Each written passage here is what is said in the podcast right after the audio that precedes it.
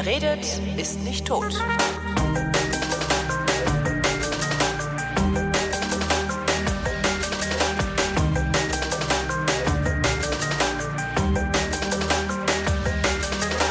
Diesmal rede ich mit Daniel, Nachname äh, unbekannt, beziehungsweise sagen wir den nicht, da hat er darum gebeten. Denn Daniel ist Fondsmanager und ist ein Kumpel von mir, der ähm, bei einer, äh, ich weiß gar nicht, großen, mittelgroßen, bei irgendeiner Fondsgesellschaft arbeitet. Und äh, da legen wir beide gesteigerten Wert drauf, hier einzig und allein als mein Kumpel Daniel Auskunft gibt und nicht als äh, ein Fondsmanager ähm, aus der Branche heraus irgendwelche Anlagetipps gibt. Das heißt, wenn wir über sowas wie Geldanlagen oder so reden würden, werden in dieser Sendung, dann äh, macht es einfach nicht nach, sondern nehmt es als äh, Rechercheanlass oder sowas. Hallo Daniel, du Privatperson. Hallo Holger, grüß dich. Was, was wäre das Schlimmste, was passieren könnte, wenn du jetzt sagen würdest, ja, hier investiert alle in... Im schlimmsten Fall, ähm, wenn die, der Anlagetipp nicht aufgehen würde, könnten mich die Leute wahrscheinlich da draußen verklagen, wenn es nicht stimmen würde. Aber könnten die das denn dann nicht auch mit jedem machen, der irgendwie auf NTV Anlagetipps raustut? Oder sagen die auch immer, das ist nur rein privat jetzt, wie wir beide hier? Nee, und NTV ist ja ähm, nicht eine Firma, die dahinter steht. Also ich gebe ja auch manchmal Interviews für NTV letztendlich und gibt es halt einen Disclaimer, der auf der Webseite nachlesen kann, dem halt drin steht, dass vielleicht Interessenskonflikte bestehen und dass es auch halt nicht geeignet ist, um es irgendwie nachzumachen etc. halt. Also es wird dann direkt auf einen Disclaimer verwiesen. Du gibst Interviews für NTV, das wusste ich ja gar nicht. Ja. Wie, wieder was gelernt. Ähm, ich weiß, dass du, dass du Informatiker bist eigentlich. Ähm, Wie bist du Fondsmanager geworden? Das sucht man sich ja nicht so aus, ne? Oder? Hast du irgendwann gesagt, oh, ich werde Fondsmanager, wie andere sagen, ich werde Feuerwehrmann? Nee, das ist richtig. Also es, ich bin angefangen, Informatiker zu, zu werden und zu studieren letztendlich. Habe äh, während des Studiums, war gerade in der Phase 2000, wo die Aktienmärkte geboomt haben, mich angefangen für Aktien zu interessieren, auch schon davor hat privat irgendwie was gemacht, als ich 16-Jähriger letztendlich. Ähm, dabei war es erstmal belassen. Habe da aber angefangen, ähm, einen eigenen Börsenbrief rauszugeben, damals 2000, was relativ gut funktioniert hat, war irgendwann mal ein netter, guter Lebensverdienst letztendlich neben dem Studium und habe da mal halt einige Fondsmanager auf Veranstaltungen kennengelernt. Und ja, so kam man der ganzen Sache näher und habe halt festgestellt, dass eigentlich ein sehr spannender, interessanter Beruf ist, habe daraufhin ein Praktika gemacht und letztendlich ist dann mitten in dem Studium dabei geblieben, dass ich sage, ich möchte nicht irgendwo als Programmierer enden, um es jetzt irgendwie äh, verachten zu meinen letztendlich, sondern ich möchte halt letztendlich in diesem Fondsgewerbe anfangen was mich so ein bisschen dann auch motiviert hat, ist, dass man nicht zwangsweise BWL oder sonst was studiert haben muss, sondern halt, dass man mit dem Informatiker-Job natürlich auch relativ weit kommt. Äh, ist es grundsätzlich egal, was man studiert hat, oder ist es sinnvoll, irgendwas zu studieren, wo Mathematik einen nicht geringen Anteil oder irgendwas zu können, wo Mathematik einen nicht geringen Anteil hat? Na, heute in der Branche ist es natürlich relativ schwierig zu sagen, gerade als, als wenn man jung von der Universität kommt, zu sagen, ich möchte Fondsmanager werden. Also die vielen großen gut, aber abgesehen jetzt von der Krise stellen natürlich im Moment kaum Leute ein letztendlich. Man will klar jemand haben, der 23 ist, 25 Praktika und ähm, irgendwie zehn Jahre Erfahrung, was natürlich nicht geht letztendlich. Mhm. Also halt ein, ein, schwieriger Prozess. Man fängt in der Bank irgendwo an, arbeitet vielleicht als Analyst, bis man irgendwie letztendlich in diese Position kommt. Und wenn man sich, sich bei großen Banken bewirbt, die wollen natürlich schon sehen, dass du BWL oder VWL studiert hast die Mathematiker landen wahrscheinlich deren eher oder Physiker eher in der Abteilung, was ich, in dem Zertifikate verbrieft werden oder sonst was halt oder Dinge als Zertifikat verbrieft werden letztendlich. Ähm, mir hat mal ein bekannter Fondsmanager gesagt, wo ich das Praktikum gemacht habe, es ist leichter, einem Informatiker VWL beizubringen, als einem VWLer oder einem BWLer Informatik. Das ist, da hat er recht, weil ich bin ja tendenziell VWLer. Ich habe ja in sowas, ich habe ja in VWL mein Abi gemacht sogar. Mhm. Äh, und äh, das mit der Informatik, das ist bei mir nie angekommen. also so gesehen äh, scheint das zu stimmen. Äh, du hast einen Börsenbrief rausgegeben. Was steht drin in so einem Börsen? Ich habe noch nie einen Börsenbrief gesehen. Also ich abonniere praktisch ein, ein, ein Heftchen. Ja, genau. Es war damals ähm, ja, so, so ein also angefangen hat es damit, dass ich mich Wachs interessiert habe und mich meine Kollegen gefragt habe, du Daniel, was soll ich eigentlich kaufen?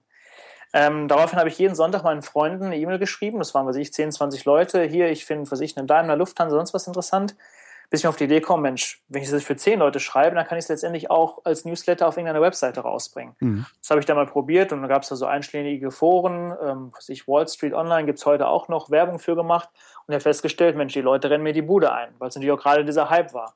Und ruckzuck hatte ich in einem Jahr, glaube 10.000 oder 15.000 Leser gehabt. Ach, was? Der, der Brief war kostenlos gewesen und in diesem Brief steht halt drin, wie sich die Märkte über die Woche entwickelt haben, welche Werte ich ähm, spannend finde für die nächste Zeit. Ähm, war natürlich relativ oberflächlich, jetzt nicht fundamental tiefgreifend. Also, was ich, das waren natürlich gerade so neue Marktwerte letztendlich, äh, Titel halt. Ähm, Und so hat sich dann entwickelt. Eben habe ich dann mal gesagt, ich mache diesen Kosten natürlich kostenpflichtig. Dann blieben von diesen 15.000 wahrscheinlich nur noch, oder blieben nur noch 1.000 über. Ja, es war wie gesagt ein netter Lebensverdienst. Ja. Da gab es natürlich einschlägige Leute, die es heute auch noch gibt, aus Kuhlenbach, hier Markus Frick und Co. und so weiter, die haben dann eine Hotline angeboten haben, was ich dann letztendlich aber nicht gemacht habe, weil natürlich mein Studium nach wie vor noch wichtiger war. War Fricke nicht dieser Typ, den Sie verurteilt haben dann, weil er ja, irgendwie Aktien... Im ja, genau, im Nachhinein schon. Also kann ich sogar noch froh sein, dass ich mich dem dann nicht angeschlossen habe. Was, was war das nochmal? Der hat irgendwie Aktien gekauft, also irgendwelche äh, billig Aktien gekauft, hat die selber in seiner Sendung hochgejazzt und dann teuer verkauft, oder wie ging das? Ja, genau. Also das war halt so der damaligen Zeit üblich gewesen. Auch hier Bernd Försch, dieser Urvater hinter dem Ganzen, dass man sich in der Dreisat-Börse ja damals marktenge Titel empfohlen hat und die natürlich den nächsten Tag 100, 200 Prozent gemacht haben. Und die Leute natürlich schon vorher ähm, in den Verlagen halt schon vorher eingestiegen sind. So hat Markus Frick dann auch eine Telefonhotline gemacht mit marktengen Titeln. Und er ist, glaube ich, so weit auf die, auf die Spitze getrieben, dass er letztendlich ähm, ja, Aktienhüllen gekauft hat, die also nichts wert waren, die umbenannt haben in irgendeine Goldmine-Aktie, sich eine Story ausgedacht hat und die dann halt durch bei 0,01 Cent selber eingestiegen ist und die Aktie dann halt auf, weiß ich, 20 Dollar hochgepusht hat. Und äh, während die Leute nach wie vor noch gekauft haben, ist er langsam halt wieder ausgestiegen und so hat er natürlich dann seine Millionen gemacht. Was, äh, du sagst immer marktenge Titel, was bedeutet das? Marktenge Titel heißt also, die nicht so liquide sind. Also wenn du heute mit 1000 Euro eine Daimler kaufen willst, dann ist es natürlich durch kein Problem, weil das geht in einer Millisekunde gehen da 1000 Euro um. Marktenge Titel heißt einfach, dass natürlich nur wenige Stücke am Markt umgehen und du wahrscheinlich mit mehreren tausend Euro den Kurs selber bewegen würdest. Ah, okay. Das, das geht tatsächlich. Ich kann, wenn ich genug Geld in die Hand nehme, kann ich eine Aktie so weit zum Ausschlag bringen, dass diese ganzen äh, Computer, die da, die da mittlerweile den Handel betreiben, äh, dem folgen. Ob jetzt wirklich Computer auf so kleinen Titeln spezialisieren, das weiß ich nicht. Aber auf jeden Fall würdest du den Titel nach oben treiben, ja genau. Ah ja. Ähm, das mit der Aktienhülle äh, äh und der Story, das musst du mir nochmal erklären. Also was heißt, ich kaufe eine Aktienhülle? Also du hast ja jetzt normalerweise, wie gehen wir auf die Daimler ein, eine Daimler ist mhm. halt eine AG, hast eine Firma dahinter, etc. Die hat und Firmen, die hat Mitarbeiter. Genau, und wenn man jetzt von einer Hülle spricht oder von einem Mantel letztendlich, dann steht da halt, dann existiert nur noch der Name letztendlich und ist an der Börse gelistet, aber es steht halt im Moment keine Firma mehr dahinter. Also das geht?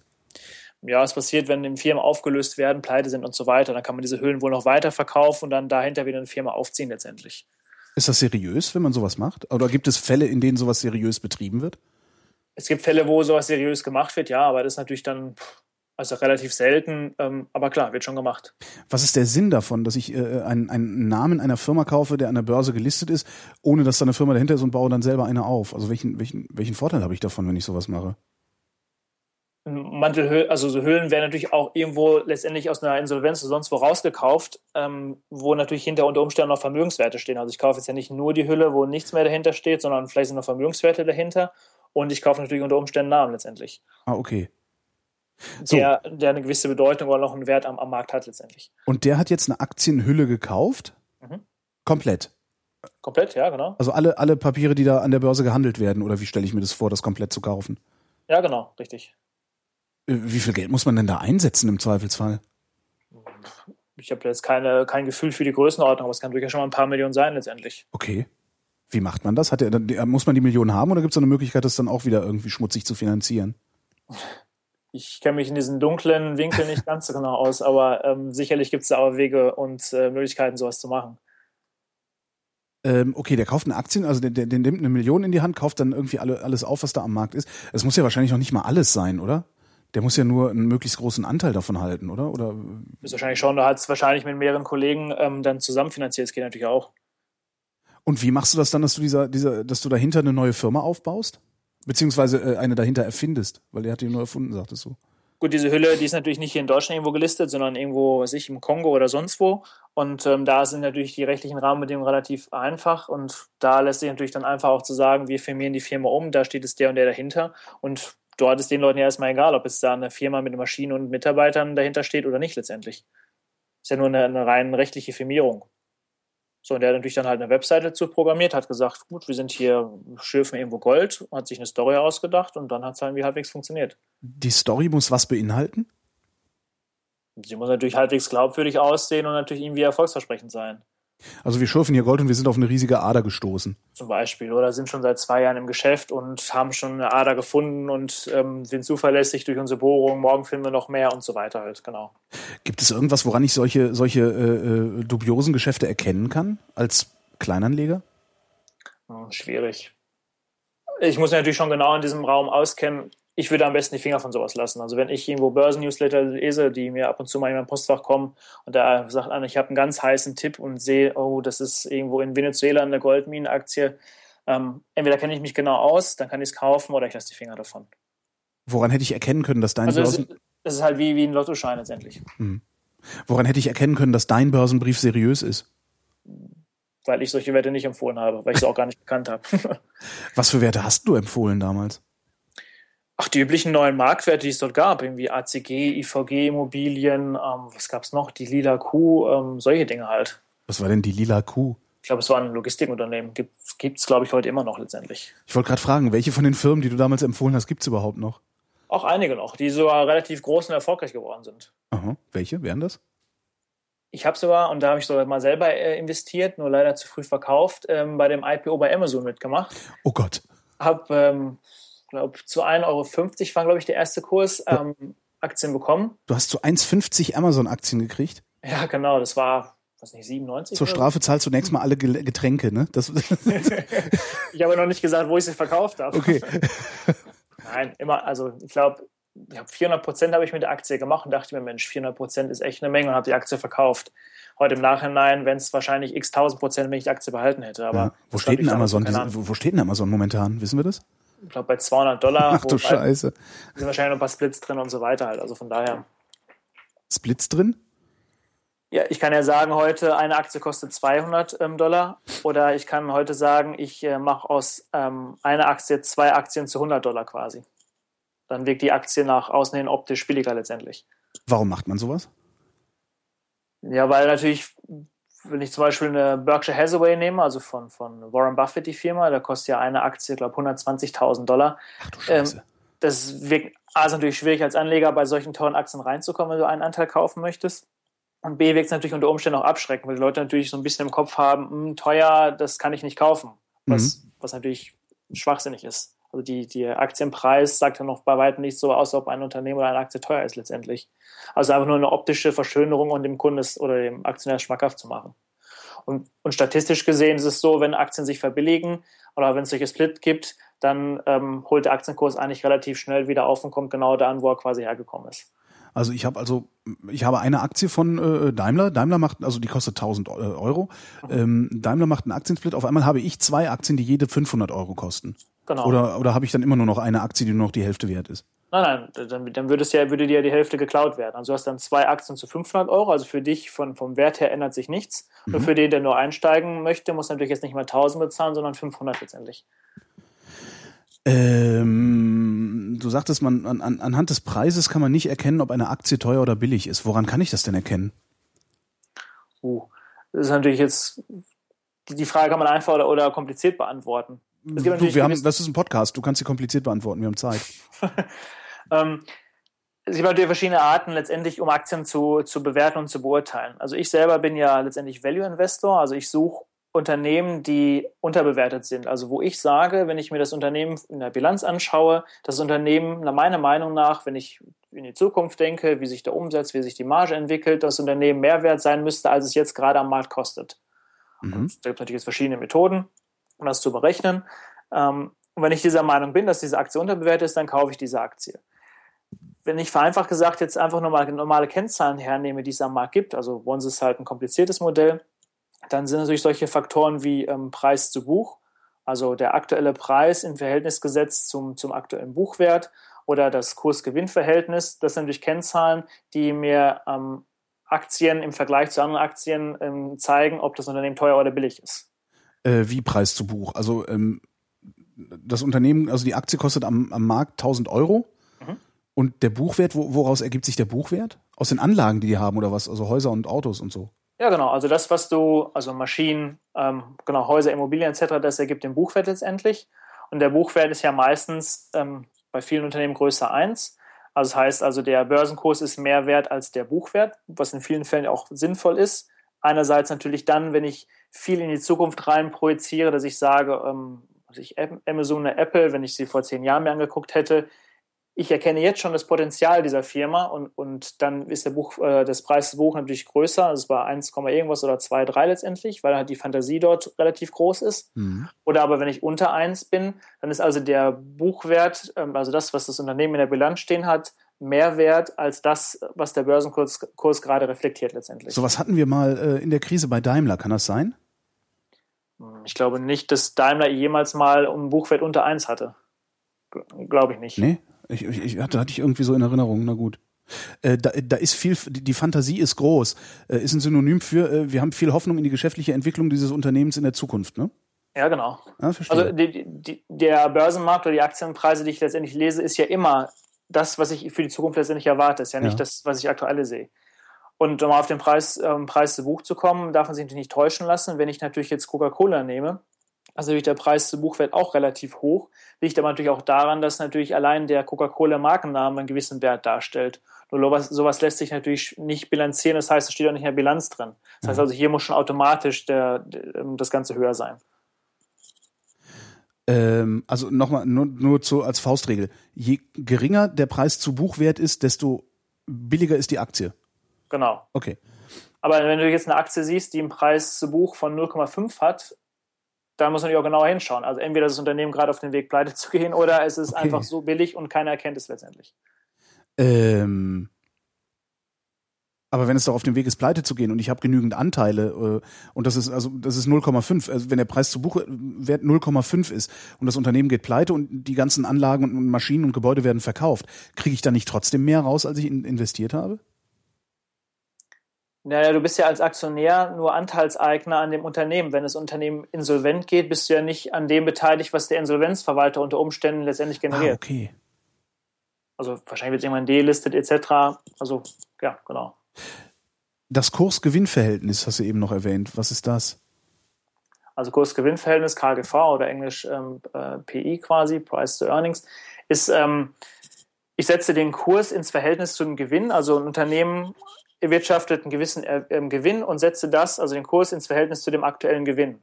Wenn ich jetzt ein, also alles, was ein KGV unter 10 hat, sagen wir mal, das ist in meinen oder in unseren Augen letztendlich billig, wobei man natürlich jetzt auch nur diese Kennzahlen in der gleichen Branche vergleichen darf. Also ich kann jetzt nicht ein Technologieunternehmen mit, ähm, was ich, einem Konsumgüterhersteller irgendwie vergleichen. Mhm. Ich muss natürlich schon in der gleichen Branche bleiben.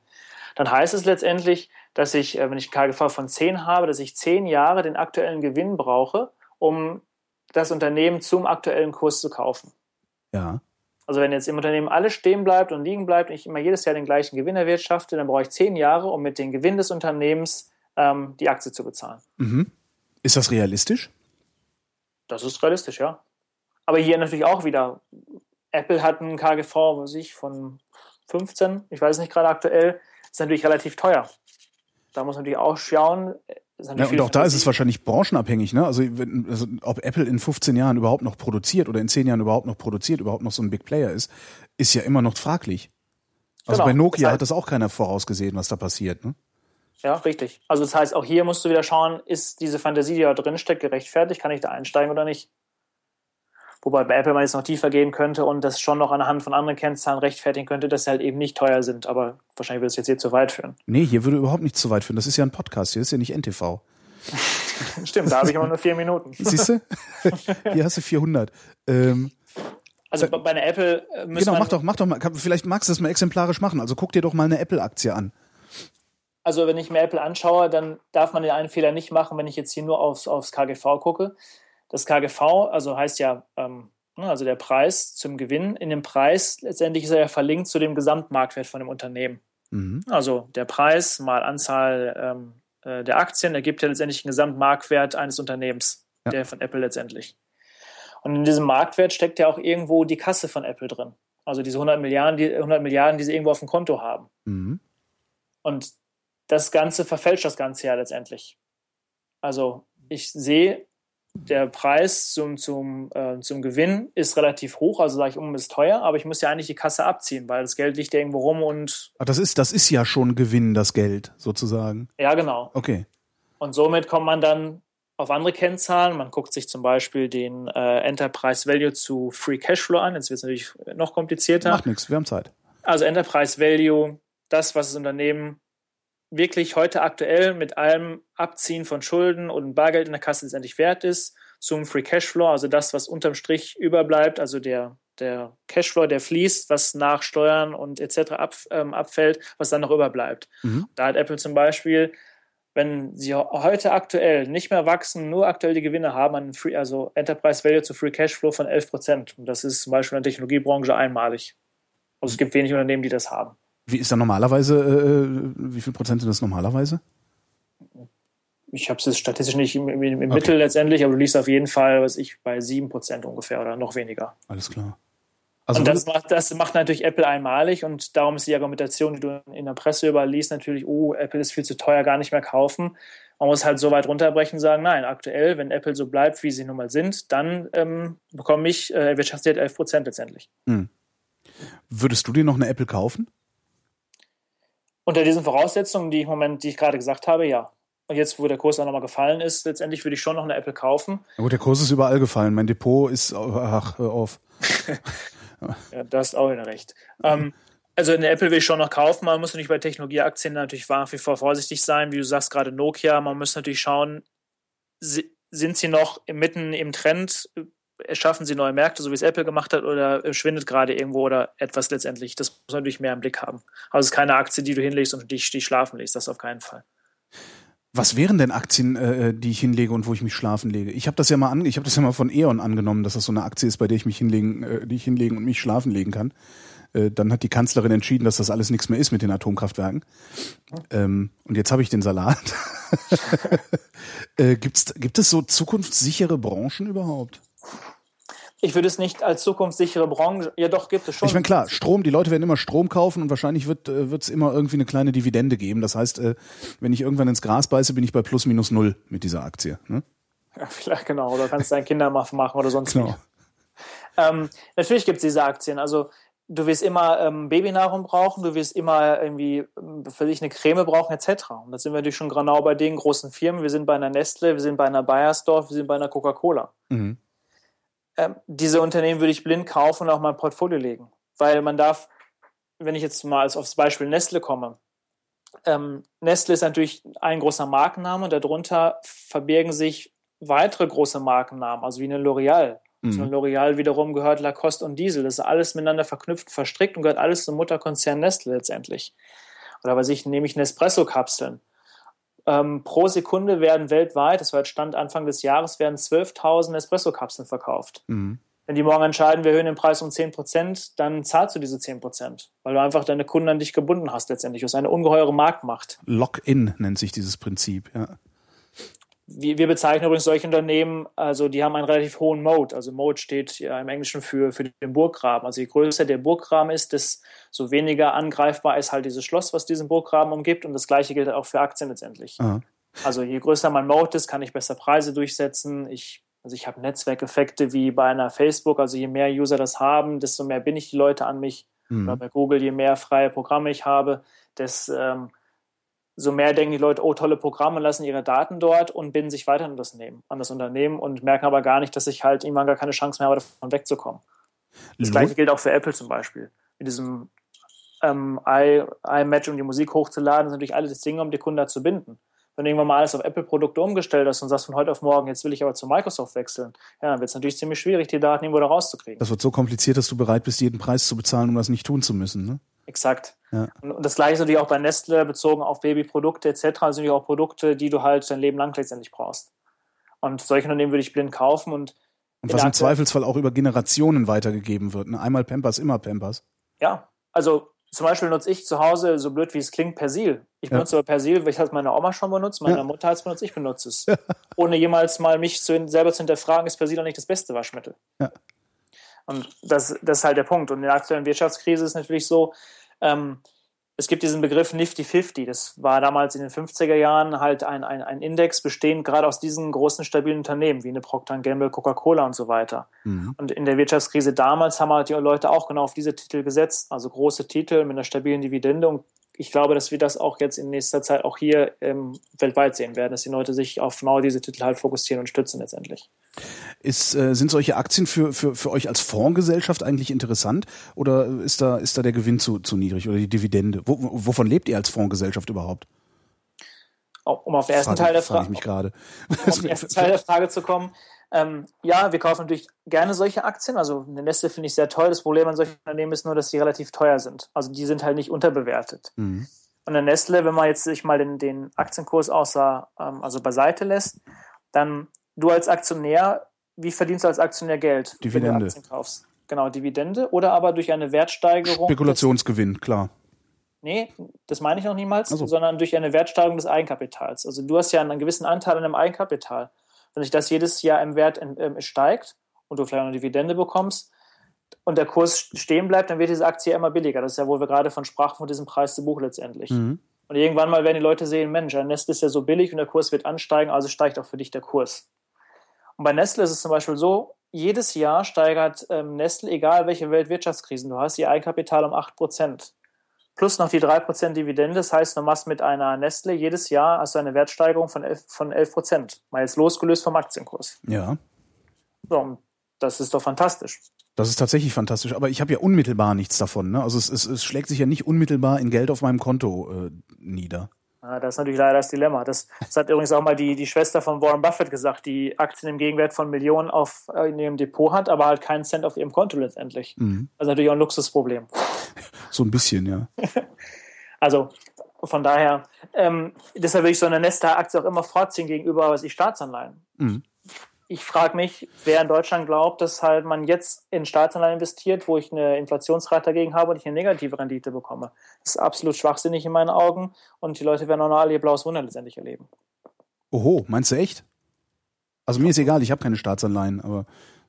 Ja, aber ich habe doch tolle Unternehmen. Ich sage ja gerade eine Nestle, 11 Prozent pro Jahr. Ich habe keine Schulden am Nestle. Wenn ich in den deutschen Staat investiere, habe ich auf Zehnjährige habe ich, glaube ich, gerade eine Rendite auf, die, auf den Bund von 1,2 Prozent. Ziehe ich nur die Inflation von aktuell 2 Prozent ab, habe ich eine Negativrendite. Mhm. Und ich habe noch einen Staat, der letztendlich Schulden hat und die auch noch wachsen. Ja. Deutschland wachsen ist vielleicht ein bisschen langsamer, aber Deutschland ist genauso verschuldet wie jedes andere Land auch in Europa oder weltweit letztendlich. Mhm. Und darum würde ich lieber in solche Unternehmen investieren. Und das werden auch letztendlich irgendwann auch mal Versicherungen sonst wer begreifen, die natürlich jetzt nicht aktuell schaffen, ihre ähm, Garantierendite für die Kunden zu erwirtschaften. Ja, die haben ein richtiges Problem gerade, ne? Ja, erheblich. Also du hast ja so einen Mittelwert über 10, 20 Jahre, was deine Garantierendite für deine Kunden ist. liegt meistens so bei 3,2 Prozent. Und wenn deren Staatsanleihen jetzt irgendwann mal auslaufen, dann müssen die sich natürlich gut überlegen, wo sie ihr Geld unterbringen, um genau diese Rendite noch zu erwirtschaften. Hm. Ich glaube sogar irgendwann mal, dass es politisch sogar so weit geht, dass man diese Garantierendite letztendlich abschafft, dass man sagt, das kann man einfach nicht mehr einhalten. Ja, wobei damit würdest du ja sofort die gesamte, äh, die gesamte Branche beerdigen. Also das, das ist ja, die, die, die leben ja davon, dass sie so eine Garantierendite anbieten. Und das, äh, wenn, wenn man das nicht gesetzlich vorschreibt, kauft den Versicherungen ja niemand mehr ab, dass sie äh, garantiert in 40 Jahren eine bestimmte Summe auszahlen. Ja, ist richtig. Ähm, oder aber die, die Versicherungen gehen daran über uns zu sagen, wir erhöhen einfach mal die Aktienquote. Ich meine, so eine Versicherung hat jetzt eine Aktienquote in der Krise vielleicht gerade bei null, vielleicht bei zwei, drei Prozent. Mhm. Zumal sie auch immer zu spät kommen. Also wenn die Aktienmärkte morgen um 20 Prozent steigen, dann überlegen sie sich, die Aktienquote zu erhöhen. Sie müssen ja eigentlich genau jetzt einsteigen, also genau umgedreht.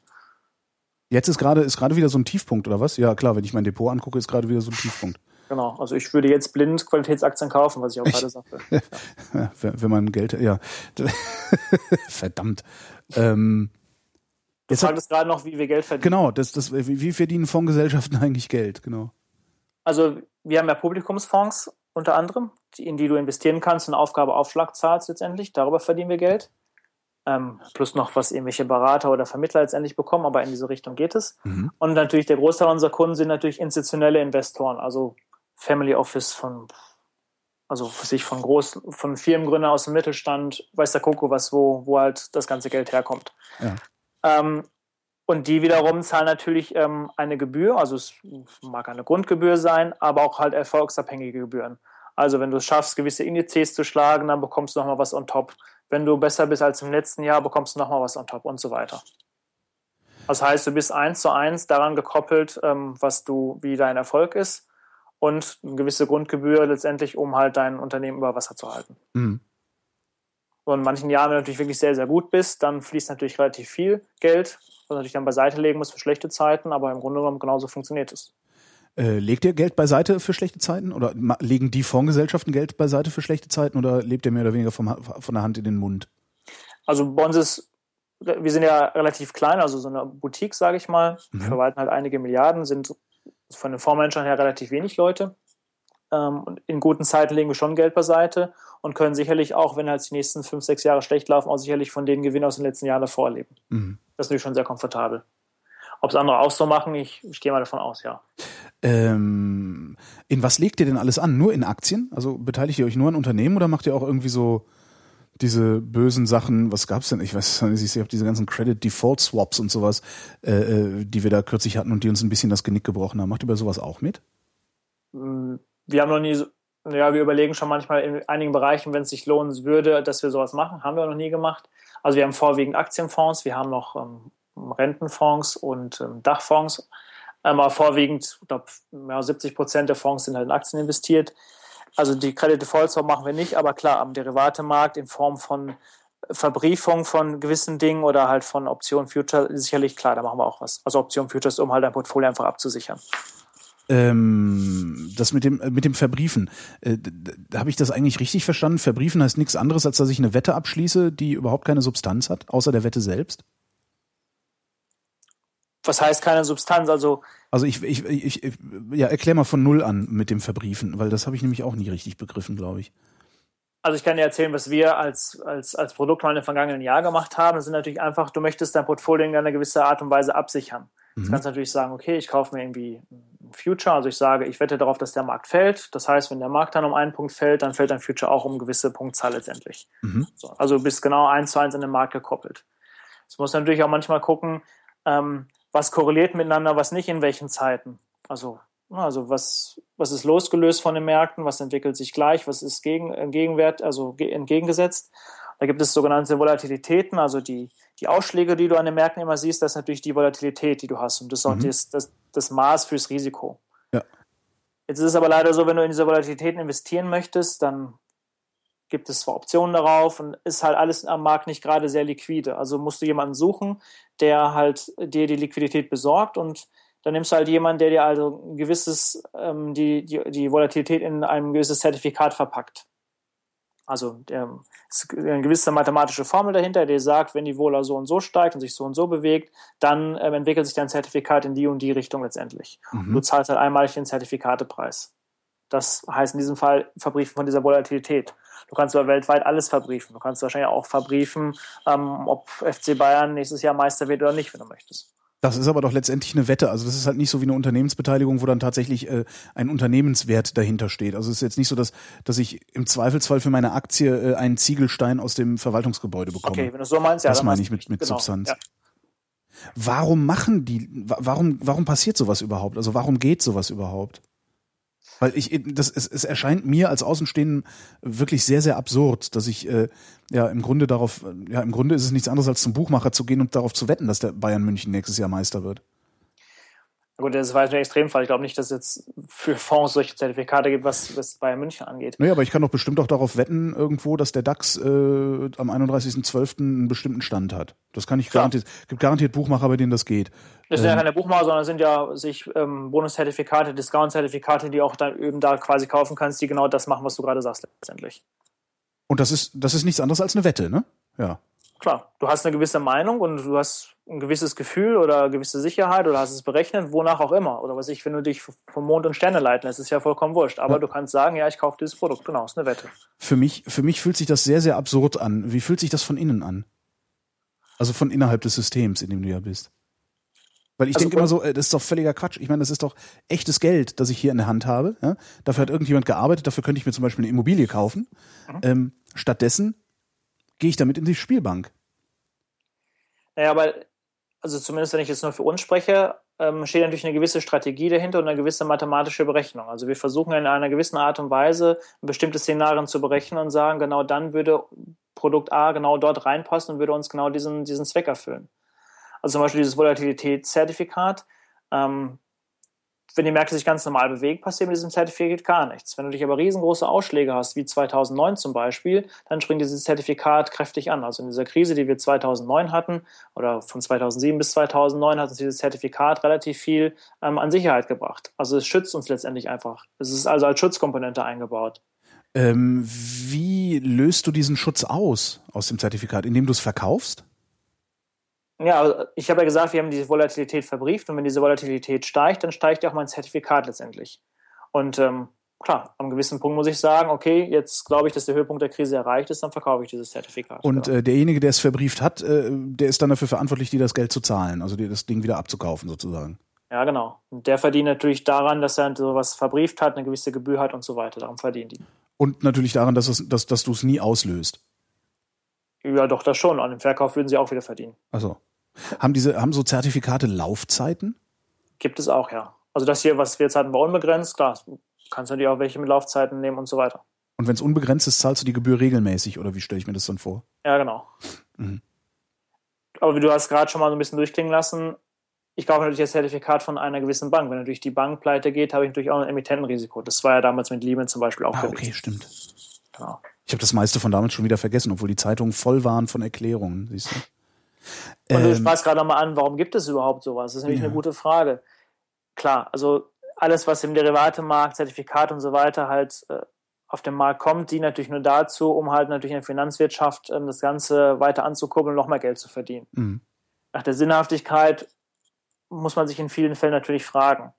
Ähm, was ich gibt Future auf Weizen und Schweinebauchhälften und ähm, es werden mehr Future, also hinter jedem Future-Kontrakt steht natürlich auch eine, eine ähm, eine real existierende Schweinebauchhälfte letztendlich. Nur es werden mehr Futures gehandelt, als es eigentlich Schweinebauchhälften gibt. Und das macht natürlich in meinen Augen letztendlich auch keinen Sinn. Also dem Bauern, wofür es damals vielleicht gegolten hat, der seine Ernte absichern wollte gegen Unwetter etc., der damit zufrieden war, einen gewissen Preis zu verdienen, für den hat es natürlich Sinn gemacht. Aber genau für dieses Publikum sind die Sachen ja gar nicht mehr da. Das heißt, es wird schon im großen Maße spekuliert, unter Umständen auch der Weizenpreis in eine Richtung bewegt, der auch absolut keinen Sinn macht.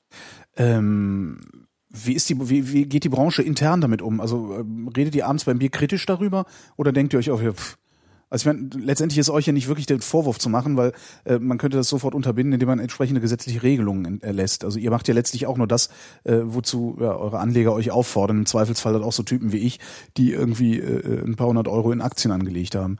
Ja. Ähm, lacht ihr eher darüber, dass das geht, oder äh, wundert ihr euch eher darüber, dass das geht? Also die, die also in früheren Zeiten war es, glaube ich, so, gerade die, die die Futures verkauft haben und so weiter, klar, die haben sich natürlich die Hände gerieben, wenn sie am Tag einen riesengroßen Abschluss gemacht haben, sind mit dem Bonus rausgegangen, haben Champagner getrunken und sich einen neuen Ferrari bestellt und so weiter. In diesen Boomzentren, sage ich mal, wie London und, und New York etc., existiert das sicherlich immer noch. Aber ich glaube, die Stimmen innerhalb der Branche, was ich unter Kollegen und, und so weiter merke, auch in, wenn man abends vom Bier trinken geht, werden schon kritischer. Ähm, es gibt viele, die, also jetzt mal losgelöst von Derivaten generell gegenüber der, der Branche. Ähm, es, ich kenne viele Kollegen, die sich diese Occupy-Bewegung angeschlossen haben. Aha. Ich glaube, wenn der Arbeitgeber es rausfinden würde, weiß nicht, ob es ein Kündigungsgrund wäre, aber zumindest wäre das, glaube ich, nicht so toll finden. Also ich glaube, innerhalb der Branche wacht man auch langsam auf und merkt, dass vielleicht vieles in die falsche Richtung läuft. Mhm. Ähm, wie funktioniert das mit den Futures? Weil du sagtest, der Bauer sichert seine Ernte damit ab. Wie macht er das? Naja, ich habe ja heute, äh, wenn ich einen Future auf, auf, auf ähm, Weizen meinetwegen nehme, sehe ich ja heute den aktuellen Preis, den ich bezahlen müsste, wenn ich ähm, den Weizen in drei Monaten kaufen möchte. So, und der Bauer kann jetzt sagen, okay, ich kaufe mir halt so einen gewissen Future, sichere mir den Preis und liefere in drei Monaten letztendlich meine Ernte. Das heißt, der Bauer hat also heute zum gewissen Preis X seine Ernte fest und, und sein Geld letztendlich fest eingefahren. Ja. Wenn jetzt übermorgen der Preis weiter steigen würde, hätte er natürlich Pech, weil er natürlich eher letztendlich den Preis schon vorher terminiert, äh, also für sich festgelegt hat und mit dem zufrieden war letztendlich. Mhm. Also es ist für ihn einfach nur ein Sicherungsinstrument. Ähm, Was passiert, wenn, dem, wenn er eine Missernte hat? Muss er dann trotzdem liefern? Ähm, ja, wenn er sich absichert, dann müsste er diesen Future verkaufen, dann müsste er nicht liefern quasi. Nur wenn halt er in diesem eingebunden ist und liefern müsste, klar, hätte er natürlich ein Problem.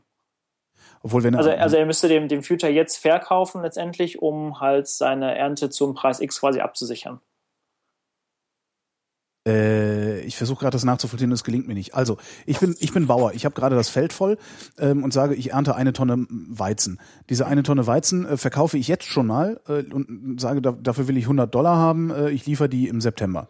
Mhm. Ähm, so, jetzt ist der Weizen geerntet, äh, dann kommst du und sagst hier, ich habe die 100 Dollar bezahlt, ich will jetzt den, den Weizen haben. Dann gebe ich dir den Weizen. Ähm, was passiert, wenn ich eine Missernte habe und den Weizen nicht liefern kann?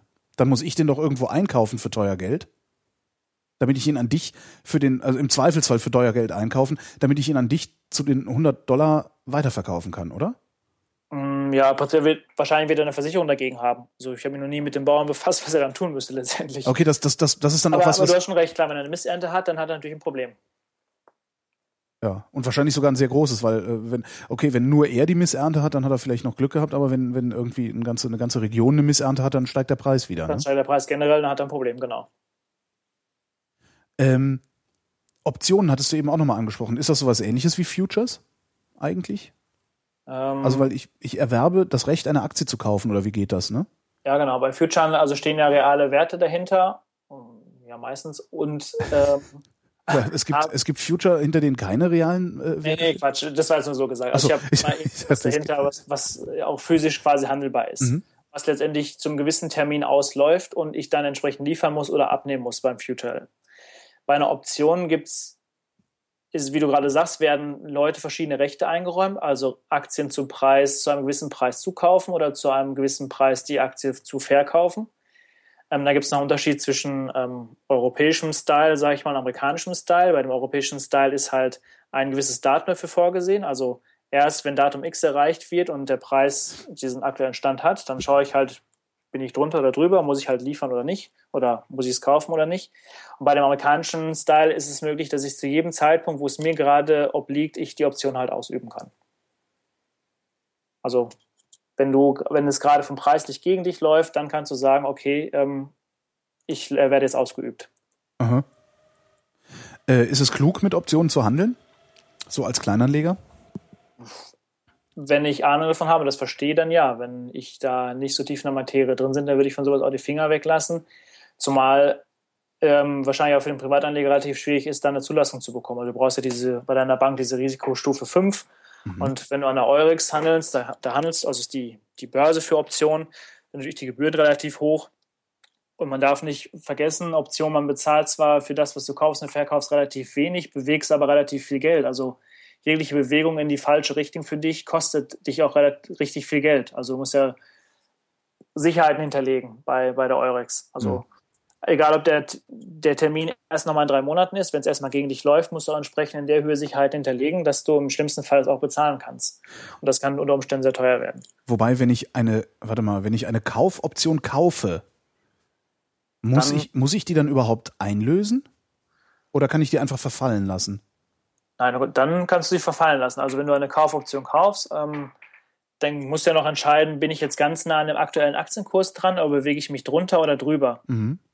Ähm, je mehr du natürlich diese Variante wählst, dass du bereits schon im Gewinn bist, desto teurer ist natürlich auch diese Option. Wenn du sie dann kaufst, zahlst du diesen Betrag X und das war's. Dann musst du ja auch nichts ausüben, sondern im schlimmsten Fall ist das, was du gezahlt hast, der Preis weg. Also wenn die Daimler-Aktie heute bei 100 steht und du kaufst ja eine, eine Call-Option auf ähm, auf genau 100, dann bist du ja am Geld und jede ähm, Bewegung von der Aktie, die jetzt nach oben läuft, ist ja gut für dich. Ja. Alles, was da drunter läuft, ist schlecht für dich. Ähm, wenn jetzt der Fall eintritt, dass die Aktie dann unter ähm, 100 steht, dann hast du halt das Geld bezahlt, aber dann, dann ist halt nur dein Einsatz letztendlich weg. Ach, der ist dann aber auch wirklich weg. Also sobald die Aktie unter 100 fällt, äh, wie meine Option sagt, äh, kann ich die Option auch nicht mehr auslösen, wenn die dann nochmal über 100 steigt. Ja, also wir reden jetzt von dem Verfallsdatum. Ach so, okay, okay. Ist, dann ist vorbei, genau. Alles klar. Äh, du kannst dir auch Optionen verkaufen, dann wiederum steigt natürlich dein Risiko.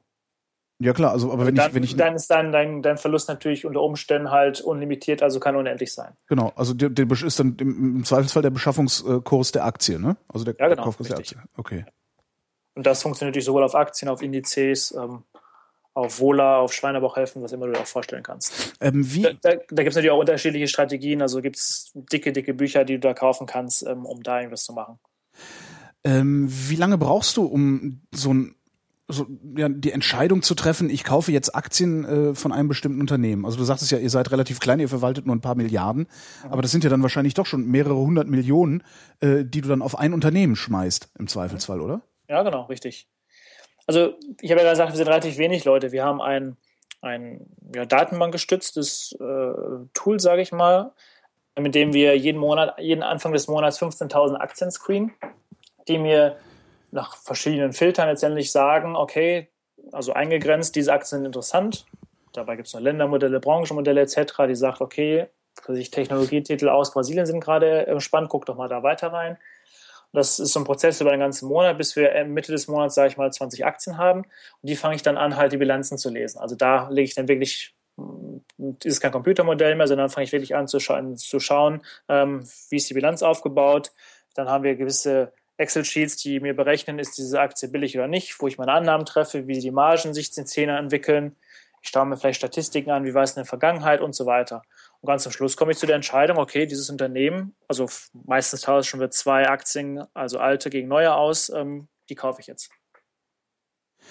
Äh, ich weiß, dass du auch manchmal ähm, die Unternehmen besuchst, also tatsächlich zu den Unternehmen hinfährst, um die dir anzugucken. Ähm, mhm. Unter welchen Bedingungen machst du das? Oder machst du das grundsätzlich? Nein, also bei großen Unternehmen, was ich eine Lufthansa, Daimler, macht es absolut keinen Sinn, das Unternehmen zu besuchen, weil. Obwohl vielleicht Lufthansa kann man vielleicht mal irgendwie im Flugsimulator rumspielen oder sowas. Ne? Ja, das vielleicht schon, aber also ich würde zumindest sicherlich keinen Mehrwert generieren, wenn ich dorthin fahre. Also da ist die Zeit viel zu kostbar als das, was ich dort an Informationen bekommen würde. Hm. Also es gibt viel zu viele Analysten, die sich mit dem Unternehmen befassen, ähm, sodass schon vieles einfach an das Unternehmen geschrieben ist. Also ich würde nicht was rausfinden, was noch kein anderer weiß. Das macht in diesem Fall keinen Sinn. Also zumindest für uns nicht. Hm da gehe ich lieber, es gibt gewisse Konferenzen halt, wo sich am Tag, was ich zehn solche Unternehmen letztendlich präsentieren. Da macht es für mich Sinn, einen Tag genau dort zu verbringen und sehe zehn Unternehmen, als wenn ich jetzt in zehn verschiedene Regionen in Deutschland oder gar weltweit reisen müsste. Es wo es wirklich, ja? Nee, nee, mach ruhig weiter. Ähm, wo es wirklich Sinn macht, ist es natürlich bei kleinen Unternehmen, also die jetzt im TechDAX oder im SDAX letztendlich ähm, gelistet sind, also die von der Marktkapitalisierung halt relativ klein sind im Vergleich zu DAX-Unternehmen. Ähm, da gucken nicht so viele Leute drauf und da gibt es natürlich Unternehmen, wo ich sicherlich was rausfinde, ähm, was nicht jeder weiß. Und ich bekomme natürlich auch ein Gespür dafür, wie dieses Management tickt. Also man hat durch so ein gewisses Bauchgefühl, man weiß, wird man gerade angelogen oder nicht, ähm, meint das wirklich ernst. Und da gibt es wirklich drastische Unterschiede. Also ich wurde schon mal derbe verarscht, in Anführungsstrichen, und bei anderen halt merke ich, das, was der macht, ist halt wirklich Hand und Fuß und das steht auch dahinter. Hm. Und natürlich ist es auch spannend, wenn du in so einem Unternehmen bist und wirklich da mal irgendwo draufkletterst, reinguckst und wirklich fragst, wie funktioniert diese Maschine und was machen sie jetzt gerade hier. Das ist natürlich wirklich sehr, sehr spannend. Freuen sich denn eigentlich so äh, mittelständische Geschäftsführer, wenn da auf einmal der Investor vorbeikommt? Ja, schon. Die sind ja darauf eingestellt. Und das ist, ich habe das auch eben richtig verstanden. Es gibt so äh, Konferenzen, wo sich so Unternehmen präsentieren. Also es gibt ein, sozusagen einen Beauty-Contest vor Investoren, den mhm, Unternehmen genau. ständig machen. Ja, genau. Also hast du die, also die halten letztendlich Vorträge, das ist dann so allgemeines ähm, Gerede. Und du kannst dann aber auch so ein 1 zu 1 Gespräch mit dem jeweiligen, was ich, Finanzofficer oder Chef letztendlich haben und dich mit dem dann genauer zu unterhalten, wo auch deine persönlichen Fragen dann loswirst. Was? Und, und wenn ich zum Beispiel jetzt ein Apple besuche oder dass ich eine Samsung besuchen würde, ich müsste ja wirklich xx Monate dort verbringen und eine Samsung wirklich in dem kleinsten Winkel zu verstehen und zu wissen, wie was zusammenhängt. Und die Zeit, die habe ich ja gar nicht, zumal mich Samsung wahrscheinlich auch gar nicht reinlassen würde. Äh, zumal Samsung sich wahrscheinlich gar nicht selber versteht. Also ich könnte mir gut vorstellen, dass Konzerne, die so riesig sind, äh, überhaupt keinen Überblick über sich selbst mehr haben. Ja, das, das auch. Das trifft vor allen Dingen auf Banken zu. Da weiß der Chef nicht, was in seiner Bank passiert, wie er Geld verdient. Das ist, eigentlich, eigentlich, das ist, ist das nicht eigentlich Grund genug, da nicht zu investieren dann? Darum investieren wir auch nur in kleine Banken und dann kleine Banken, genau. Also echt, die, die, die, die Dickschiffe habt ihr gar nicht? Nee. Also wir haben keine UBS äh, oder keine was ich, ähm, JP Morgan etc. haben wir nicht. Mhm. Würdest du privat in so große Banken investieren, Deutsche Bank oder was es da gibt, also die, die fetten Dinger, die wir haben? Also ich meine, wenn ich mir JP Morgan angucke, ist er einer der, der größten und äh, Banken, die es gibt. Und bisher haben sie halt immer Gewinne gemacht. Nur tue ich mich natürlich schwer, wenn die Bank selber nicht weiß, wie sie ihr Geld verdient. Warum soll ich dann investieren? Ich weiß ja auch erst recht nicht, wie sie Geld verdienen. Also mhm. entweder glaube ich einfach nur daran, aber ich weiß es halt nicht. Ähm, ja, dann lieber ein Babynahrungshersteller, ja, hast schon recht. Genau. Also sicherlich, wenn eine Deutsche Bank Aktie billig ist, ich glaube nicht, dass eine Deutsche Bank morgen pleite gehen würde. Spekulativ würde ich sicherlich vielleicht ein paar Aktien davon ins Portfolio legen, klar. Äh, was ist das Letzte, wovon du Aktien kaufen würdest? Gibt es so ein totales No-Go? Waffenhersteller? Hm. Schwer, also, ne? Kraus Maffei ist auch jetzt nicht so schlecht, ne? Ja, Obwohl es, glaube ich, keine AG. wir haben eine Untersuchung gemacht, äh, und zwar, ähm, was, also wir haben einige so nachhaltige Fonds, natürlich gerade für, für Kirchen interessant, also die, wo es gewisse Richtlinien gibt, ähm, welche Aktien, sage ich mal, sauber sind und welche nicht. Mhm. Also Siemens stellt auch Schrauben für Handgranaten her. Das ist natürlich nur so ein minimaler kleiner Prozentteil vom Umsatz des Unternehmens, dass die zum Beispiel kaufenswert, kaufenswert wären. Äh, Philip Morris wird natürlich in so einem Fonds nicht reinkommen oder eine Beate Use. Ähm, das haben wir gerechnet, das lohnt sich sehr. Aber was sich auch lohnen würde, ist genau auf diese, diese schwarzen Teufel quasi zu setzen. Also wenn ich nur ähm, Waffenhersteller, nur Philipp, also Tabakhersteller äh, setzen würde, die würden auch eine höhere Performance liefern, als wenn ich nur rein irgendwie im Mittelweg was investiere. Tatsächlich, also die, die Waffen, Drogen und Menschenhändler machen das beste Geschäft immer noch. Eigentlich schon, ja, klar. Ich glaube nicht, dass Drogen irgendwie an der Börse sind, aber Zigaretten ist ja nichts anderes wie Drogen. Eben, Tabak, äh, Alkohol kriegst du sicher auch. Also sowas weiß ich, also Deutsche Braunbrunnen ist doch, glaube ich, auch eine AG, ne? Ja, genau. Obwohl die Leute weniger Bier trinken, da wäre ich dann irgendwie wieder einigermaßen vorsichtig. ähm, also wir haben jetzt für uns, ist quasi Nachhaltigkeitsfonds schon die Richtlinie, wo wir investieren. In, äh, in den großen Fonds ich glaube, ich bin noch nie auf einen Waffenhersteller ähm, gestoßen, den ich investieren wollte. Wahrscheinlich wird es eine interne Diskussion geben, ob das wirklich, ob wir das wirklich den Kunden zumuten wollen oder nicht. Würdet ihr es euch zumuten? Was denkst du? Ich denke eher nicht. Man, man hat da schon Hemmung. Also wir haben zumindest Hemmung. Ähm, haben größere Firmen diese Hemmungen auch? Oder geht das dann da in der Struktur unter? Das geht sicherlich da in der Struktur unter, oder wenn du natürlich ein Hedgefonds bist, dann zählt für dich nur Gewinne. Und den Gewinn zu maximieren, dann ist es dir wahrscheinlich auch egal, wo, wo du es mitmachst. Mhm. Die würden wahrscheinlich auch einen Waffenhersteller kaufen. Ist das eigentlich auch für so, für so Kleinanleger, also für mich, ne, der kla klassische Kleinanleger, ist das für so jemanden wie uns eigentlich auch sinnvoll, in Fonds äh, zu investieren oder sollten wir lieber was anderes mal, Aktien direkt kaufen und ins Depot legen? Wenn man sich da Statistiken anguckt, ähm, auf Sicht von zehn Jahren gibt es nur, nur 20 Prozent der Fonds erwirtschaften eine höhere Rendite auf Sicht von zehn Jahren als, ähm, ähm, als der Markt selber, also wenn du den DAX direkt kaufen würdest. Also kann, kann ich den DAX direkt kaufen? Ja, du kannst ja ETFs drauf kaufen. Ist ja auch nichts anderes wie ein Fonds. Ähm, du investierst über das ETF genau in diese gleichmäßigen Anteilen, also wie es im Index vertreten ist, in, in die einzelnen DAX-Unternehmen. Ähm, und die Gebühr ist relativ niedrig. ETF Exchange Trade Fund. Ja, genau, mhm. richtig. Nur da hast du keine Aufgabeaufschlag wie bei uns von 5%, sondern halt nur von 0,2 irgendwas Prozent oder vielleicht sogar gar keinen. Mhm. Da würdest du eins zu eins mit dem DAX partizipieren. Also wenn der DAX einen Punkt steigt, dann umgerechnet steigt das auch dann dein Fondsanteilpreis in diese Richtung. Nur, nur 20 Prozent der Fonds haben, waren besser als der, als der, als, als ein ETF gewesen wäre. Auf Sicht von zehn Jahren, genau. Auf Sicht von zehn Jahren. Also wir zum Beispiel unser Flaggschifffonds, der ist jetzt im Mai 15 Jahre alt geworden und der hat jetzt eine Rendite pro Jahr von 10,1 Prozent. Also Geil. da würde ich sagen, auf 15 Jahre macht es immer Sinn, unseren Fonds zu kaufen. Mhm das natürlich rauszufinden, ist natürlich schwierig, wenn du jetzt aktuell die, Fonds, die Zeitung aufschlägst und willst einen Fonds kaufen, welchen Fonds du kaufst. Das rauszufinden ist natürlich relativ kompliziert. Viele Leute gucken natürlich immer, wie war die Performance in den letzten Jahren. Also, oh, dann sehe ich, die letzten drei Jahre waren super gewesen, dann kann es ja im vierten ja, Jahr, wo ich jetzt kaufen will, auch gut sein. Aber das war halt so super, weil es 2008 eben alles am Boden war, ne? Also. Ja, das muss ich mit berücksichtigen oder halt die letzten drei Jahre sind kein Garant für die Zukunft. Also. Aber das sind die letzten zehn auch nicht. Ja, aber zumindest ist es eine stabilere Phase, als nur auf ein, zwei Jahre zu gucken. Das stimmt, das ist wenigstens mal so ein Konjunkturzyklus komplett durch mitgenommen wahrscheinlich. Ne? Klar, aber unsere 15 Jahre sind auch kein Garant dafür, dass die nächsten 15 Jahre auch super werden. Also morgen kann auch alles schieflaufen, klar. Aber zumindest habe ich auf sich von 15 Jahren oder 10 Jahren größeres Vertrauen äh, gegenüber dem Fondsmanager als nur auf sich von drei Jahren. Aber die, die Entscheidung, die Entscheidung dann in irgendwie sowas zu investieren, muss man dann halt schon immer selber treffen. Ne? Das ist eigentlich so ein bisschen ärgerlich als kleiner Leger. Klar. Ja. Oder letztendlich, oder man hört auf einen Bankberater, der natürlich im schlimmsten Fall nur die Produkte kauft, die ähm, da seinen Bonustopf letztendlich vergrößern. Ja, genau. Also nur auf einen Bankberater würde ich äh, nee, nicht gar, gar nicht hören. Gar nicht hören würde ich auf diese äh, an, angeblich unabhängigen Finanzoptimierer. Äh, auf einen Bankberater würde ich nur nicht hören. also, ähm, die Frage hast du trotzdem nicht beantwortet. Äh, würdest du als Kleinanleger in Fonds investieren oder lieber in Aktien? Ich würde beides tun. Also mache ich es privat selber auch. Also mhm. ich habe natürlich unsere Fonds letztendlich. Ja, natürlich.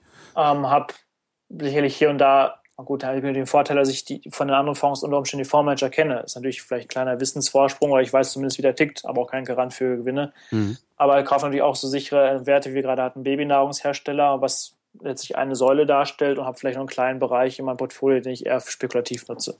Wo ich sage, wenn das Geld weg ist, dann, dann ist es mir egal. Wie viel, wie viel nimmst du da? Also wie viel Spielgeld nimmst du in Prozent? Das machen vielleicht ja, 15, 5 bis 10 Prozent aus letztendlich. Mhm.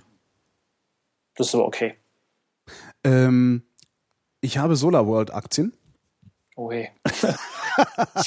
genau, das kann man ja mal irgendwie so exemplarisch mal durchspielen. Ich habe SolarWorld-Aktien, ich glaube zu sechs oder so bin ich da rein damals. Mhm. Äh, ich, die, die dürften jetzt noch 1,30 wert sein oder sowas. Ähm, und haben, glaube ich, jetzt gerade pro Aktie 10 Cent Dividende gezahlt.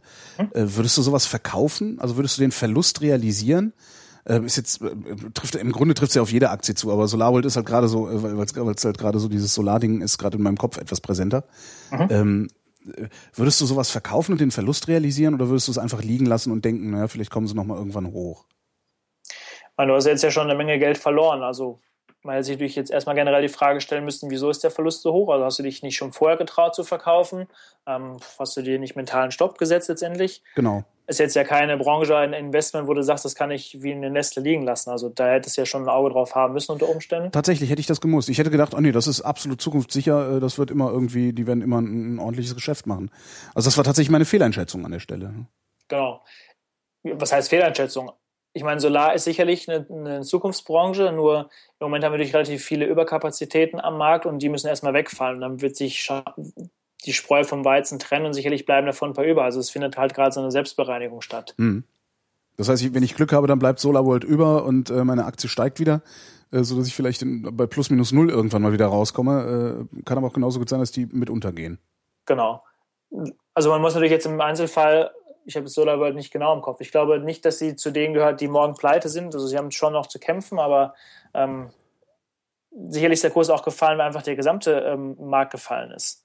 Ähm, also der Kurs wird einfach mit runtergeprügelt, so muss man auch mit einschätzen. Wenig also, Fantasie drin im Markt. Ne? Genau. Mhm. Ich hab, ähm, wir haben jetzt eine Aktie gekauft, das, das, das ist nicht markteng, kann ich ja ruhig erwähnen. Das ist ähm, GT Advanced Technology, die sitzen in den USA. Das Unternehmen ist so unfassbar billig, dass ich mich frage, entweder ist das Unternehmen äh, getürkt oder ich habe wirklich Gold auf dem Boden gefunden. ähm, dieses Unternehmen ist einfach mit dem Markt insgesamt einfach runtergeprügelt äh, geworden, weil es sich vor einem halben Jahr hat sie sich umfirmiert von GT Solar auf GT Advanced Technology, weil sie ähm, jetzt, sag ich mal, 20% Umsatz noch mit Solar machen, der Rest machen sie halt mit LED und so weiter. Ich kann auch mhm. gleich noch mal erklären, was das Unternehmen macht. Aber der Markt hat immer noch im Kopf, oh, das ist ein Solarunternehmen und ich muss es einfach verkaufen und darum fällt und fällt dieser Kurs. Ist ja lustig. Ähm, die machen da letztendlich diese, ähm, diese Öfen, um halt Kristalle zu züchten. Mhm. Ähm, und die verkaufen sie dann halt an die Hersteller, die ähm, Wafer irgendwann mal herstellen. Und der Hauptanteil oder der Kunden dort sind halt Chinesen, also 98 Prozent, ähm, die natürlich im Moment auch Probleme in den USA haben, weil es halt Strafzölle gibt ähm, auf Einfuhr von Solaranlagen und so weiter. Oder von, von Solar Wafer und so fort. Mhm. Also schade alles nicht den Kunden von GT Solar, aber der andere Bereich ist halt LED. LED ist einer der Zukunftsmärkte, die kommen wird. Ähm, sobald diese Bieren noch günstiger werden, dann boomt es halt. Mal angefangen bei Straßenlaternen und so weiter. Und LEDs bestehen ja auch so Saphir-Kristallen und die werden auch dort gezüchtet. Also gleiches Prinzip. Wie gesagt, das ist so unfassbar billig, dass ich entweder glaube, das Unternehmen gibt es gar nicht, die wollen mich verkohlen oder ich habe halt einen Schatz gefunden. Aha. Aber es ist, wie gesagt, normal eine Einstellung, bitte nicht nachmachen, soll keine äh, Empfehlung sein. Nein, nein, auf gar keinen Fall. Äh, das, äh, das, das kann halt auch ganz furchtbar in die Hose gehen. Also ich habe auch mal, ich weiß gar nicht mehr, wo ich den Tipp mal her hatte. Was war denn? Das war nämlich auch irgendwie so ein, äh, witzigerweise ging es, das war auch irgendwie so ein, so ein Maschinenbauer, der äh, Blu-ray. Äh, Singulus. Kann gut sein, ja. Äh, mit, und ich glaube, mit denen, ich meine, das war, das war Singulus, mit denen bin ich ganz furchtbar mal aufs Maul gefallen. Wir im Fonds auch. Sehr schön. Ja, aber den Tipp hatte ich, den Tipp hatte ich äh, damals von einem Kollegen noch. Der meinte, ja, hier, ey, guck mal, total geil. Aber, aber nicht von mir, oder? Nee, du bist ja kein Kollege, du bist ja ein Kumpel. Okay. okay. okay. nee, nee, ich, mir fällt auch gerade ein, wer es war. Ich sag nur nicht, wie er heißt, äh, weil vielleicht hört er ja zu oder andere hören zu, die ihn kennen. Und man will da ja niemanden diskreditieren. Kannst du mir eine böse E-Mail schreiben oder so? Genau, du warst, du Lump. äh, Ach Mist, jetzt habe ich einen Faden für. Genau, äh, du sagst, äh, du hast auch häufiger benutzt, die Märkte. Ähm, wenn die Kanzlerin sagt, die Märkte sind beunruhigt, mhm. meint die dann dich? Die meinen mich, klar. Also ja, nicht nur mich, sondern auch dich als Anleger. Also du bist ja auch verunsichert in der aktuellen Lage, zu entscheiden, wo du dein Erspartes investierst. Tust du es auf dein, dein Sparkonto, Geldmarktkonto, dann kaufst du Staatsanleihen oder Aktienfonds. Und deine Unsicherheit schlägt ja auch auf mich durch, dass ich dein Geld nicht mehr bekomme für meine Aktienfonds. Aber auch im größeren Dimension gedacht, das Family Office überlegt sich ja auch, wo lege ich das Geld der Familie an? Gebe ich es auch am Fondsmanager oder gibt es irgendwas Sicheres? Das heißt, die Leute haben aktuell im Moment Angst und wissen nicht, wohin mit ihrem Geld. Und das schlägt sich letztendlich daran nieder, dass die Aktienmärkte tagtäglich fallen im Moment. Wie wäre denn eigentlich eine bessere Formulierung äh, für die Märkte sind beunruhigt? Weil ähm, letztendlich identifiziert natürlich so jemand wie ich die Märkte immer nur als irgendwie eine Handvoll äh, ja, institutioneller Anleger oder riesiger Anleger, die äh, über Wohl und Wehe einzelner Unternehmen dann bestimmen. Ja, wenn du als Privatanleger oder die Privatanleger an sich werden natürlich nur schwer den Markt bewegen können. Das sind natürlich nur die Großen. Ähm, und das ist wie so eine Schafsherde. Ähm, wenn die einmal in eine Richtung losläuft, dann ist es natürlich schwer, die erstmal aufzuhalten ähm, zu halten oder zu stoppen. Und klar, also mit Märkte meint Frau Merkel sicherlich auch schon große Voranleger, das ist schon richtig. Mhm. Andere Bezeichnung fällt mir jetzt nicht dazu ein lässt sich äh, dieses Problem, was wir ja da auch ganz eindeutig haben, also ich meine zumindest, was heißt eindeutig, es sieht ja immer so aus, als würden die Märkte äh, das Handeln der Politik im Wesentlichen bestimmen. Und das ist ja eigentlich nicht das, was man haben will, sondern man will ja, dass die Politik das Heft des Handelns in der Hand hält. Äh, hast du eine Idee, wie sich das Heft des Handelns wieder in die Hände der Politik legen lässt? Das, das ist interessant, dass du das so siehst. Ich sehe es nämlich genau andersrum. Ah. Die, die Politik ist zurzeit mächtiger, als sie eigentlich glaubt. Sie könnte jetzt jederzeit x-beliebige Dinge am Markt als Regelung durchsetzen und der Markt würde bereit sein, das halbwegs zu akzeptieren. Ach. Und, glaub, glaube, das genau begreift die Politik gerade nicht. Früher gebe ich dir recht, da war es so, da hat die, Politik vor den Märkten gezittert, oh, wenn wir jetzt was machen, dann ist alles böse und so weiter. Aber in, in der aktuellen Situation sind wir so festgefahren, dass es genau andersrum aussieht. Und seitdem wir die Lehman-Pleite haben, ist ja auch eigentlich nichts passiert an, an Regelungen. Also wir hätten ja, weiß Gott, schon was für Regelungen haben können, die auch vielleicht schon vieles an Problemen, die wir jetzt haben, verhindert hätten. Und da ist ja halt nichts passiert. Aber warum würdet ihr jetzt eine stärkere Reglementierung äh, begrüßen? Einfach nur, weil ihr dann klare Grenzen hättet und nicht Angst vor euch selber haben müsst? Äh, weil die müsst ihr ja im Prinzip haben, ne?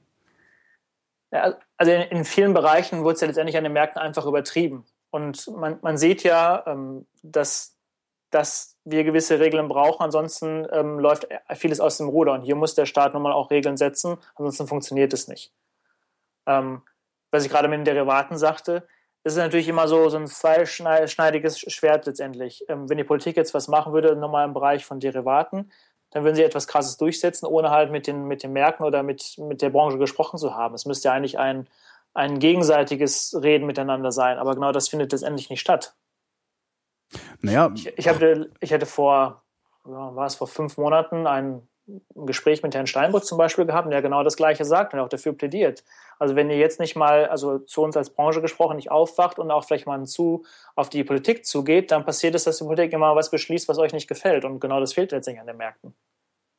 Und ich glaube, sowohl uns als auch der Politik ist bewusst, dass es halt ihnen gewisse Regelungen und Beschneiden geben muss, ansonsten ist das Ganze nicht mehr kontrollierbar. Hm dann sind wir bald irgendwann wieder da, wo wir Ende 2008 waren. Ne?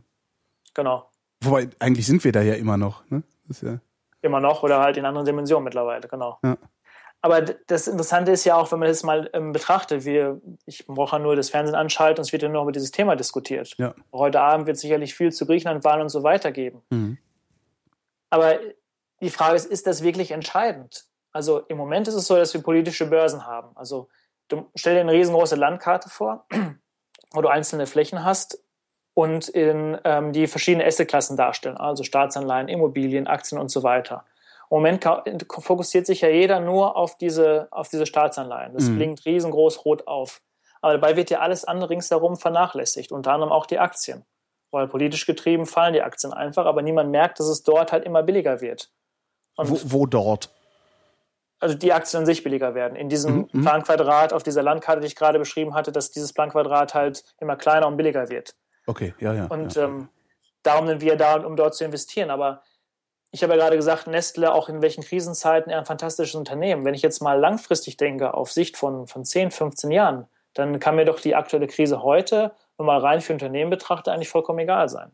Es kommt darauf an, ob sich nicht ein, wirklich rapider oder revolutionärer gesellschaftlicher Wandel irgendwann ergibt in den nächsten, ich sag mal, zehn Jahren.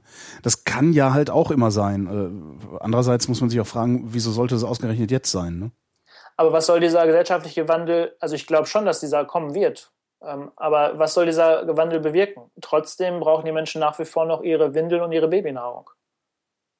Also was soll passieren, dass jetzt Nestle auf einmal keine Babynahrung mehr verkauft? Mhm. Denn wir haben eine Bürgerkriegsrevolte und die Leute laufen in der Mistgabel zum Nestle und klauen die Babynahrung. Okay, dann da ja, hast oder, du vielleicht recht. Oder verstaatlichen äh, ganze Industriezweige. Ne? Das wäre wär auch noch so eine, also wenn, wenn wir jetzt äh, auf einmal äh, der Volkeswille setzt jetzt den Kommunismus durch. Mhm. Ähm, äh, und, und wir verstaatlichen Nestle. Wobei dann ist auch, glaube ich, das, das, das geringste Problem, was man hat, dass die Aktie dann nichts mehr wert ist. Ne? Ich glaube auch, genau. Also ja, das ist dann, das ist dann egal, ja. Und wir können ja sicherlich über Griechenland, Europa und sonst was sprechen. Also das, was viele auch tun. Da habe ich sicherlich auch eine Meinung zu und da fragen mich natürlich auch viele Kunden nach. Das ist ja auch das kannst Problem. Du, kannst du da überhaupt eine, eine, eine sinnvolle Auskunft geben? Also ist das, ist das für dich übersichtlich genug? Weil für mich hat es längst aufgehört. Also ich habe längst aufgehört, äh, den Versuch zu unternehmen, zu begreifen, was da passiert. Also ich kann es schon, denke ich, im Groben und Ganzen verstehen, in welchem Bereich wo was passiert. Man sieht ja auch letztendlich äh, gerade intern auch, wo vielleicht Geldflüsse hingehen und wo nicht. Und man weiß ja auch, was Zentralbanken gerade tun und miteinander besprechen etc. Ähm, aber um eine Aussage zu dir jetzt zu geben, wo es jetzt in nächster Zukunft hingeht. Das kann ich natürlich nicht. Es ist letztendlich nur meine persönliche Meinung und ich stütze mich auf gewisse Argumente. Ich kann viele Ökonomen zu Rate ziehen, die lassen sich aber missbrauchen für die eine Theorie, die lassen sich aber missbrauchen für die andere Theorie. Das ist halt das große Problem gerade. Ne? Also es gibt nie, niemanden, also keine Instanz, äh, die so jemanden wie mir, der nicht in, in, in dieser in diesem System existiert wie du. Also du, du sagst ja, du hast ja bestimmte Informationsressourcen, äh, die die automatisch an dir vorbeifliegen. Äh, die könnte ich mir sicherlich zusammen recherchieren. Ähm, es wäre nur einfach wahnsinnig aufwendig. Also was halt fehlt, äh, zumindest mir fehlt, ist eine Instanz, der ich einigermaßen vertrauen kann, äh, überhaupt nur mal in der Beschreibung des Zustandes. Äh, noch, ich brauche noch nicht mal einen Ausblick. Es würde mir erreichen, wenn mir jemand den Zustand beschreibt, aber selbst das passiert nicht. Selbst da versagt gerade der Journalismus beispielsweise. Ja, richtig. Aber auch, auch die Politik, weil wahrscheinlich die, die Politik, Politik, auch nicht unter Umständen begreift, was gerade passiert. Begreift äh, die Branche, also deine Branche besser, was gerade passiert, als die Politik das begreift? Ich würde sagen, ja. Also mhm. kann sicherlich nicht für jeden sprechen, aber ich denke schon, dass die besser begreifen, auch sicherlich vielleicht andere Lösungen parat hat, ähm, um aus dieser Krise herauszukommen. Wie sähe denn die Lösung der Branche aus? Also ist jetzt keine, keine explizite Lösung, sondern ähm, generell die Lösung, die die Politik vorantreiben müsste, um aus dieser Krise halt herauszukommen. Was würdest du da empfehlen? Also wenn ich das ganz auf Europa ähm, sehen würde, dass was wir jetzt gerade in die Richtung, die Merkel geht, Fiskalunion etc., das ist natürlich eine Sache, die genau richtig ist und die man hätte natürlich vielleicht schon vor, dem, vor der Ausgabe des Euros hätte machen sollen. Nur wäre es mhm. natürlich dann die Frage, ob irgendein Land bereit gewesen wäre, genau da mitzumachen, wenn es da noch keine Währung gegeben hätte man, man darf auch einfach vieles nicht durcheinander würfeln, was auch gerade passiert. Es wird immer gesagt, oh, Italien ist so hoch verschuldet und so weiter. Man muss es einfach mal in Relation sehen. Italien zum Beispiel ist das ähm, reichste Land in Europa. Was? Die Frage ist, woran liegt das? Und zwar ist es in so, in, ähm, wenn ich es mit Deutschland vergleiche, Deutschland hat sich das Geld, was, was ich als Staat benötige, von den Bürgern geholt, in, in Form von höheren Steuern. Darum ist das Land selber niedrig verschuldet und hat ähm, das Geld von den Bürgern geholt, geholt. Darum sind die Bürger entsprechend nicht so hoch oder nicht so vermögend letztendlich. Okay. In Italien ist genau umgedreht passiert. Die, ähm, Italien hat über mehrere Jahrzehnte das Geld den Bürgern gelassen, hat also nicht so hohe Steuern genommen und mhm. hat das Geld, was das, der Staat ähm, braucht, sich über Staatsanleihen letztendlich geholt. Darum die hohe Verschuldung. Das heißt also, auch Deutschland selber ist ja Nettogläubiger. Wir haben ja eigentlich gar keine Schulden. Mhm. Wenn wir alles Geld, was wir an Außenständen haben, versuchen einzutreiben, dann, dann sind wir nicht verschuldet. Das Gleiche gilt auch für Italien. Jetzt kommt natürlich die spannende Frage, wie holt man sich das Geld von den Bürgern wieder, wie treibt man das Geld ein? Da liegt natürlich einfach die Krux. Ja, Steuern. Steuern, Zwangsenteignung genau. ähm, und so weiter. Das ist halt das Problem dabei. Aber generell ähm, ist Italien nicht hochverschuldet. Und wenn man die ganze EU betrachtet, dann ist die gesamte EU ähm, bei weitem nicht so hoch verschuldet, als wenn ich mir Japan oder USA angucke. Dann ist halt die, das, das Problem in der EU, also der gesamte EU letztendlich ein Klacks dagegen. Warum, warum machen wir uns dann solche Sorgen? Weil natürlich vieles miteinander zusammenhängt und verkettet ist. Ich meine, wir diskutieren immer über Griechenland. Griechenland ist ja bei weitem nicht mehr das Problem, sondern ist ja die Angst, dass es halt eine Kettenreaktion auf verschiedene andere Länder gibt, also auf Italien, Spanien und so weiter. Und die sind natürlich wesentlich größer und die sind natürlich dann nicht mehr kontrollierbar. Weil wenn es morgen Bankenran in Spanien und Italien gibt und in Spanien fängt es ja schon an, dass die Leute Gelder abholen von den Banken, dann haben wir natürlich ein Problem, was auf irgendwann nicht kontrollierbar ist. Also wenn morgen der Kleinbürger zur Bank läuft, versucht sein ganzes Geld abzuholen, dann ist es schon zu spät für Spanien. Und davor hat man natürlich ein bisschen Angst. versucht man natürlich alles Mögliche, um halt ähm, diese Länder mit Geld zu fluten, die Leute zu beruhigen und im Griff zu halten. Und natürlich mal davon losgelöst, wenn wir jetzt mal vom, vom Geld uns wegbewegen, ist es natürlich auch einfach ein politisches Konzept. Also Europa bietet uns ja auch ein Stück weit Frieden letztendlich. Ja, das ist ja auch einfach eine, eine, eine, ja, eine politische Lösung, die einfach als, als Volk da ist, als Demokratie. Und in diese Richtung geht es ja auch, nur das wird halt nirgendwo diskutiert. Ja. Ja, ich, ich verstehe, ich verstehe auch immer nicht, wie man überhaupt darüber nachdenken, überhaupt nur darüber nachdenken kann, dass Europa auseinanderfliegt, wenn irgendwas passiert. Also das, das ist ja eigentlich das, was, man, was mit aller Macht zu verhindern ist, wie ich finde. Genau. Ich meine, ähm, heute hat Spanien, glaube ich, über sieben Prozent ähm, zahlen müssen, wenn sie heute halt ähm, neues Geld aufnehmen würden. Das ist viel, da, oder? Ja. Ja, das ist aber der Punkt. Damals, wo bevor sie äh, nicht in der EU waren, haben sie teilweise 15 Prozent für ihre Zinsen bezahlen müssen. Also da sind sie auch mit klargekommen. Also es wird ja immer so hoch gepusht, aber davor hat es ja auch funktioniert mit höheren Zinsen. Ähm, was letztendlich funktionieren müsste, das wäre meiner Meinung nach eine Fiskalunion, wo die, die Schwächeren, äh, die, nee, die Stärkeren den Schwächeren helfen, mhm. aber die, die Schwächeren natürlich dann eingestehen müssen, dass es natürlich auch einen, was ich, EU-Finanzminister gibt, der natürlich dann Restriktionen für dieses Land dort gibt. Wir können sprich, jetzt weit sprich, Griechenland kriegt Geld von den reichen Ländern der EU, also von Deutschland, äh, also Griechenland kriegt Geld von Deutschland äh, ja. und äh, gibt dafür aber einen Teil seiner Haushaltspolitik ab. Ja, genau. Also wir bestimmen die, dann sozusagen, wir würden dann bestimmen, also mal ganz, ganz modellhaft gesprochen, wir geben den Griechen Geld und bestimmen dafür aber auch, wie viel Mehrwertsteuer sie zahlen müssen. Ja, vielleicht nicht unbedingt Mehrwertsteuer, unter Umständen vielleicht auch, sondern es wird einfach gesagt, in welche Bereiche du ein Stück weit ähm, vereinfachen kannst. Also in Griechenland ist ja alles so derartig verkrustet. Also das, das wird auch noch Jahrzehnte dauern, um halt sich in diese Richtung zu entwickeln, wie es hier in Deutschland ist. Also ein gutes Beispiel, ein Freund von mir ähm, segelt und hatte in Griechenland vor kurzem angelegt und braucht jetzt eine Bescheinigung. Frage mich nicht, was für eine Bescheinigung. Er musste zu, ich verkürze es mal ein bisschen ab, zu fünf verschiedenen Ämtern laufen. Ähm, dort hat er stundenlang angestellt, musste woanders bezahlen und ganz zum Schluss, das hat einen halben Tag gedauert, kam er zu diesem Menschen im Hafen und sagte, hier ist jetzt meine Quittung, ich habe alles bezahlt, alles super. Dann fragte er, was machst du jetzt eigentlich mit dieser Quittung? Sagt der Typ, ja, das weiß ich auch nicht. Also es ist alles so kompliziert, ähm, ja, das muss erstmal alles entwirrt werden und dann ist es das Land auch bereit, halt wieder zu wachsen. Ich meine, viele sagen einfach, ohne Taxi-Lizenz ähm, kostet dort 150.000 ähm, ähm, Euro. Ja, das ist natürlich wahnsinnig viel. Aber keiner sagt, dass die gleiche Taxilizenz in New York 1,5 Millionen kostet. Eine Taxilizenz in New York kostet 1,5 Millionen Dollar? Ja. Wenn du jetzt aktuell da was aufmachen möchtest, dann müsstest du so viel auf den Tisch blättern. Für einen Wagen? Ich weiß nicht, was die Lizenz umfasst. Es werden sicherlich mehr als, als ein Wagen sein. Oh, okay. Ähm, was man zum Beispiel, was natürlich unverständlich ist, ist, dass man in Griechenland, ähm, in so einem Teil von Zypern, ähm, Gas- und Ölvorräte gefunden hat. Jetzt könnte man ja meinen, dass die Griechen mit Hilfe der Europäer dieses Gas und Öl dort bergen, auf dem Markt ähm, verkaufen und was ich von dem Gewinn, was sie erwirtschaften, dann weiß ich ein Stück weit an die EU zurückfließt. Mhm. Nur wer birgt dieses Öl und verkauft es, das sind die Amerikaner und die Engländer. Fragen mich bitte aber nicht, wie es dazu kommen kann. Das kann dir keiner erklären. Naja, die haben halt irgendwann an der richtigen Türklinke gerüttelt, ne? Ja, ist wahrscheinlich. Und irgendein Köfferchen mitgebracht oder irgendwie sowas in der Richtung. Aber, aber das sind ja alles Probleme, die auch bekannt sind. Darüber braucht man eigentlich auch gar nicht mehr ja, sprechen. Eben. Was erzählt, ist eigentlich das, die, das Ziel und die Lösung. Ähm, machst, machst, du dir, machst du dir eigentlich ernsthaft Sorgen um die EU und um die Finanzen der EU oder äh, betrachtest du das so eher zurückgelehnt? Jetzt mit deiner Kenntnis eben auch äh, dieser, dieser Geldströme, äh, die da unterwegs sind. Also was ich, was natürlich ein großes Manko an der ganzen Geschichte ist, ist natürlich die Politik, und das lässt sich schwer kalkulieren. Nehmen wir mal, also der Vorteil von Deutschland ist ja, dass wir nach der Wiedervereinigung ähnliche Probleme hatten wie Spanien und Italien und durch Schröder, durch Agenda 2010 ähm, zehn Jahre gebraucht haben, um den jetzigen Stand hinzubekommen. Da hatten wir stabile Zinsen, also wir hatten nicht zu kämpfen wie, wie Spanien etc. Die, wir konnten unsere Produkte eben im Ausland verkaufen, wir wurden einfach in Ruhe gelassen, haben es in, strukturell im Griff bekommen, unser Land so aufzustellen, wie wir jetzt dastehen. Das Problem ist, Schröder wurde für Agenda 2010 ausgelacht und was war es oder beschimpft? Was, ist, was war hinterher das Problem? Er wurde abgewählt. Mhm. Also Politiker, die eine Vision haben und etwas tun wollen, ähm, werden letztendlich beschimpft und die Bürger oder die Leute wollen es gar nicht hören. Das heißt, die jetzigen Politiker machen Politik nur so, wie sie letztendlich auch die Wählerstimmen bekommen, ohne vielleicht im Kopf zu haben, ob es gut fürs Land ist oder schlecht fürs Land ist. Wobei, wenn wir, wenn wir bei dem Beispiel Schröder bleiben, der, der hätte da, also die, der Rot-Grün hätte das damals ein bisschen anders nur designen müssen, dann mhm. wären wir wahrscheinlich strukturell genauso gut jetzt da.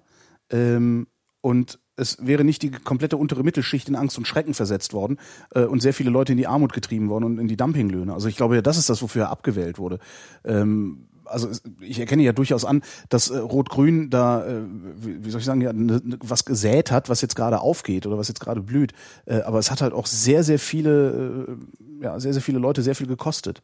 Und ich denke mal, dass er dafür abgewählt worden ist. Also äh, letztendlich könnten doch alle anderen Länder äh, aus dem Scheitern von Rot-Grün an ihren eigenen Reformen lernen. Aber selbst das tun sie ja nicht. Äh, ich ne, will also auch nicht die, sagen, dass Schröder alles richtig gemacht hat. Sowas, recht, die, die, hätten einfach nur, also alles, was man, was, was sie falsch gemacht haben, ist, ähm, äh, was sie falsch gemacht haben, ist äh, diese, diese komischen Zumutbarkeitsregelungen, die äh, überhaupt nicht einhaltbar sind. Was sie ja. falsch gemacht haben, das ist dann eben sowas wie, äh, äh, dass sie Dumpinglöhne zugelassen haben, dass sie die Leiharbeit äh, über Dumpinglöhne zugelassen haben. Und das sind ja, das ist, das ist ja Pillepalle, das ist ja nicht viel Geld, was da äh, was, was es gekostet hätte, wenn man das irgendwie so designt hätte, dass alle in Würde äh, hätten arbeiten können. Ja, hast du durchaus recht. Ich meine, diese Hartz-IV-Reform ist sicherlich gut, aber noch überholungsbedürftig, auch genau. jetzt noch. So haben noch und, viele Schwachstellen. Und das müsste man sich doch eigentlich nur abgucken als Ausland. Also die, die, Griechen müssten sich das doch im Prinzip nur abgucken und sagen, okay, und genau die Fehler machen wir nicht. Dann dauert es halt drei Jahre länger. Aber es passiert nicht. Aber wie gesagt, das ist halt so verkrustet. Selbst wenn wir jetzt sagen, wie Merkel sagt, eine Fiskalunion, ich glaube, es wird zehn Jahre dauern, bis sich hm. alle an einem Tisch mal einig sind. Weil halt jeder unterschiedliche Ziele hat, die er verfolgt. Und das macht es halt so, so kompliziert und so schwierig. Also meiner Meinung nach. Und du fragtest gerade, wie, wie sehe ich Europa generell? Also mhm. auf, aktuell sehe ich sicherlich hier und da noch sehr viele Hürden. Auf Sicht von 10, 15 Jahren bin ich da eigentlich zuversichtlich gestimmt. Und das sicherlich äh, entgegen vieler anderer Meinungen, die ich tagtäglich in der Zeitung oder in welchen Büchern letztendlich lese, die davon sprechen, dass Europa auseinanderbricht. Klar kann ich mir auch vorstellen, dass es vielleicht nur ein Europa aus den Nordländern gibt und die Südländer vielleicht nicht mehr enthalten sind. Aber ich glaube, davon sind wir noch weit entfernt. Und da glaube ich zum Beispiel nicht dran, dass das passieren wird. Also dann kannst du es wirklich vergessen. Also entweder wir machen das ganz oder gar nicht. Zumal die USA ja genauso angefangen sind. Die USA selber Stimmt, ja. wurden auch auf Schulden gegründet. Also in, die waren in der gleichen Situation, wie jetzt nun Europa ist. Nur hat natürlich die USA einen Vorteil gehabt, dass in jedem Staat alle die gleiche Sprache gesprochen haben. Das heißt, wir haben natürlich jetzt noch andere Barrieren. Also hm. der Grieche wird sich natürlich schwer tun, um nach Deutschland zu kommen und halt hier vielleicht eine Arbeit anzunehmen oder hier dauerhaft zu leben zu wollen. Ja. Und das müssen wir im Griff bekommen. Und übrigens an der Stelle, vielleicht hast du es schon gelesen, ähm, David Graeber, 5000 Jahre lang Schulden, hatte ich jetzt im Urlaub gelesen. Nee. Ein äh, fantastisches Buch, ähm, beschäftigt sich gar nicht mit Märkte und so weiter, sondern geht wirklich nur ähm, historisch darauf ein, wie Schulden entstanden sind, wie es in verschiedenen Kulturen verstanden wird und so weiter und hat mir sehr viele Erkenntnisse gebracht, kann ich nur jedem nahelegen, dieses Buch zu lesen. Mal um einfach mal einen ganz anderen Blick auf, auf, auf die Sicht von Geld und auf, auf Schulden zu kommen. Ja, das, also ich, sieht er das positiv? Also, weil ich erinnere noch an das Buch von Thomas Strobel, Ohne Schulden läuft nichts, mhm. ähm, der das ja auch prinzipiell positiv gesehen hat, beziehungsweise nicht so negativ gesehen hat, der gesagt hat, naja, wir haben halt jetzt Kapitalismus ähm, und äh, wer den haben will, der muss halt mit Schulden leben. So, wer Wachstum will, braucht Schulden. Ja, prinzipiell ist es ja so. Also es ja, gibt ja die Modelle, dass man sagt, ohne, ohne Schulden geht es nun mal letztendlich nicht. Ähm, er betreibt es halt nochmal in, in viele andere Richtungen. Also als Beispiel, ähm, Madagaskar wurde immer von den Franzosen belagert und die Franzosen haben gesagt, du, ähm, alles, was wir, an, was wir an Geld für den Krieg ausgegeben haben, stellen wir dir jetzt in Rechnung. Das sind jetzt deine Schulden, das musst du jetzt hier irgendwie erwirtschaften. Mhm. Ohne das Volk zu fragen, haben sie Eisenbahnen, in Autobahnen gebaut. So, und jetzt, nun sind die Franzosen aus dem Land wieder raus und Madagaskar hat einen riesengroßen Haufen an Schulden letztendlich. Aber das Volk an sich und das Land kann ja eigentlich gar nichts dafür. Mhm. Jetzt kann der Hollande eigentlich ja mal zeigen, wie sozial er wirklich ist und könnte eigentlich ja Madagaskar mal die Schulden entla ähm, äh, erlassen. entlassen, erlassen, genau. Wird er sicherlich nie tun. Und in diese Richtung geht es halt auch. Das ah, halt in, also seine Idee ist, und das Buch hat 400 Seiten und seine Idee kommt eigentlich auf den letzten 10 Seiten, er spricht halt davon, ähm, vielen Völkern etc., dass, dass die Schulden zu erlassen. Das ist halt seine Idee. Ja, zumindest all denen, wie du, wie du es beschrieben hast. Bei Madagaskar gibt es ja sicherlich auch noch andere Länder, die als Entwicklungsländer gelten. Ähm, ja, Haiti zum Beispiel auch zum Beispiel ja, dafür. Denen wir die Schulden einfach, ja, denen wir die aufgebrummt haben. Also erst haben wir sie ausgebeutet, um unsere Brücken zu bauen, danach haben wir deren Brücken gebaut und äh, jetzt kassieren wir für deren Brücken. Ja, genau. Die, und, ja. und, zum Beispiel ähm, das, das englische Währungssystem beruht ja auch auf, auf Schulden. Es war damals um 1600 so gewesen, dass England die erste erfolgreiche Zentralbank hatte. Mhm. Und diese Zentralbank hatte dem König ähm, 1,2 Millionen geliehen damals, Pfund. Mhm. Daraufhin hat der König gesagt, okay, ich, ihr leiht mir das Geld und darum habt ihr als Exklusivrecht das Recht, Geld auszugeben, zu verleihen und so weiter. So, und das heißt also, dieses, diese, diese Schuld von diesem König, also wenn du jetzt zu dieser Bank hingegangen wärst, hättest Geld haben wollen, hättest du letztendlich einen Schuldstein von dem König bekommen. Mhm. Also im Prinzip also ein, ein, ein Geldschein, wo das Bild von dem König draufsteht. Staatsanleihe. Ja, also in diesem Fall ist halt wirklich Geld. Und Geld ist ja auch Okay. nichts anderes wie eine Schuldverschreibung. Also Ja. hast schon recht. Bis heute hat der König nicht die Schulden bezahlt. Wird er auch nie, ähm, weil wenn die, die Schulden bezahlt werden würde, wird das Geld ja auch gar keinen Wert mehr haben und wird das Geld ja gar nicht mehr existieren. Das heißt also, dies, das englische System beruht auf diesen damaligen 1,2 Millionen, was an, an Schuld vom König ähm, oder an Geld aus, ähm, geliehen wurde vom König. Das heißt, es wäre theoretisch sehr simpel zu knacken, ne? Man müsste nur diese Schulden zurückzahlen. Nur die Frage ist halt, wie viel sind diese 1,2 Millionen heute? Ja, genau. Und das müsste ja die jetzige äh, Königin oder sonst wer halt die Schulden begleichen, die es wahrscheinlich auch nicht tun werden. Naja, ein Teufel wird die tun. Hier, äh, ich habe 5000 Euro. Mhm. Was mache ich damit? Ich will, dass die, äh, weiß ich nicht, ich will, ich will, ne, ich will, ne, ich will, ich will, dass die 5000 Euro nicht weniger wert sind in Zukunft als heute. Also, dass die Kaufkraft erhalten bleibt. Auf Sicht von wie vielen Jahren? Äh, keine Ahnung, äh, dauerhaft. Dauerhaft. Als, als eiserne Reserve sozusagen. du möchtest wissen, wie du es investierst. Genau. Ich würde es anlegen in einen Teil von ähm, sicheren Währungen. Währungen meine ich mit wie norwegische Kronen zum Beispiel. Mhm. Ich würde einen Teil investieren in die Unternehmen, die wir wovon gesprochen haben, ähm, also wie die Nestles, Procter Mhm. Gamble dieser Welt. Ich würde sicherlich einen Teil davon, ja, viele sagen immer Rohstoffe. Also ich halte nicht sehr viel von Gold. Vielleicht einen kleinen Anteil kann man schon daran parken, aber als Anlageklasse und auch als Krisenwährung halte ich nichts von Gold. Ähm, und ich würde einen Teil sicherlich in irgendeiner Form von Immobilien ähm, investieren. Wobei da nicht zwangsweise deutsche Immobilien sein müssen. Ich würde mir vielleicht eher ein anderes Land aussuchen. Ach echt? Also, Es gibt Länder, in denen es attraktiver ist, in Immobilien zu investieren als in Deutschland? okay, wenn man, du wohnst ja in Berlin, also für viele Investoren, also gerade aus London ist natürlich Berlin im Moment das Schnäppchenparadies, was Immobilien angeht. Auch wenn sich die Immobilienpreise im, im Vergleich zum letzten Jahr teilweise verdoppelt haben. Ja, das ist ja, ja, das ist schlimm hier. Aber wenn du es mit London vergleichst, ist Berlin dagegen Schnäppchen. Stimmt. Also die Investoren fliegen ja bei euch rein und ohne die Immobilien gesehen zu haben, sagen die, ich nehme das, das und das Haus und fliegen halt abends wieder raus letztendlich. Aber wie investiere ich 5000 Euro, äh, einen Teil von 5000 Euro, sagen wir 1000 Euro davon in Immobilien? Das kann ich eigentlich nur über einen Fonds machen, oder? Ja, genau, Immobilienfonds, genau. Da muss man gucken, also die jetzt gerade von diesem Boom profitieren hier in Deutschland oder halt die, die weltweit anlegen. Und wenn ich in eine sichere Währung investiere, heißt das, ich gehe zur Wechselstube und kaufe mir für 1000 Euro norwegische Kronen. Ja, genau, zum Beispiel. Und die habe ich dann einfach hier liegen. Ja. Die, die hast du bar, nicht unbedingt bar, du kannst es ja auch über ähm, ähm, letztendlich nur bei deiner Bank abregeln, dass es halt nur virtuell letztendlich abgebildet wird. Hm. Ist der Schweizer Franken, ist das auch so eine sichere Währung eigentlich? Weil von Ist dem ja- heißt es immer, ich kann das gar nicht beurteilen. Die Schweiz galt natürlich lange Zeit als, als sicherer Hafen. Die, viele Geld fließt immer noch in die Schweiz. Der Schweizer Franken ist ja im Vergleich jetzt vom Wechselkurs zum Euro gedeckelt bei diesem 1,20. Mhm. Der Trend, was heißt der Trend, warum man davon Trend sprechen kann, aber viele vermögende Kunden fangen auch langsam an, das Geld aus der Schweiz ja, vielleicht nicht abzuziehen, sondern oder halt viel, kommen, nicht, kommen nicht mehr in der Schweiz an. Sie gehen halt in solche Länder wie Shanghai. Also dort sehen viele Leute, und ich sehe es eigentlich auch genauso, eigentlich eines der boomenden Länder für auf Sicht von 20, 30 Jahren. Und wenn Shanghai oder China mal fallen sollte, dann äh, wird auch hier auch schon alles gefallen sein. Also du kannst auch durchaus überlegen, wenn du jetzt viel, viel Geld hast, dir dort in Shanghai ein Konto zu öffnen und dort Geld hin zu transferieren. Aha. Und wenn ich äh, die Kaufkraft meiner 5000 Euro nicht einfach nur erhalten will, sondern die 5000 Euro maximal vermehren will, dauerhaft, kann ich ich eigentlich nur Aktienspekulation machen, oder? Würde ich genauso investieren, wie ich es auch gerade gesagt habe. Hm. Aber das, das, das schließt, schließt sich das nicht aus? Also ich meine, wenn ich einfach nur die Kaufkraft erhalten will, dann äh, will ich doch gar nicht so viel Gewinn machen, oder? Ja gut, wenn du nur die Kaufkraft erhalten möchtest, dann macht es vielleicht Sinn, nee, ich würde es genauso investieren. Mhm. Das ist ja der Irrglaube. Die Leute glauben ja immer, dass je risikoreicher, desto höher die Gewinne. Aber dauerhaft gesehen oder eine statistisch betrachtet über die letzten, was ich, 100 Jahre zurück, ist es halt eben genau umgedreht. Das, wo das Risiko am geringsten ist, bringt auf Dauer auch die höchsten Erträge. So, und das habe ich bei diesen Nestles in dieser Welt, das habe ich sicherlich noch in diesen sicheren Währungen und das habe ich sicherlich auch in irgendwelchen ähm, Fonds, die Immobilien investieren oder Immobilien, die auf, was ich, Anleihen irgendwo dort im Raum Shanghai und so weiter setzen. Danke für das Gespräch. Alles klar, sehr gerne. Bis bald. Und den Disclaimer vom Anfang jetzt nochmal. Daniel äh, ist ein Freund von mir und äh, wir haben hier tatsächlich einfach nur unter Kumpels miteinander am Kneipentisch geredet. Also alles, was ihr hier gehört habt, war keine Anlageempfehlung. Bitte macht das nicht zu Hause. Geht zu einem Fachmann eures Vertrauens.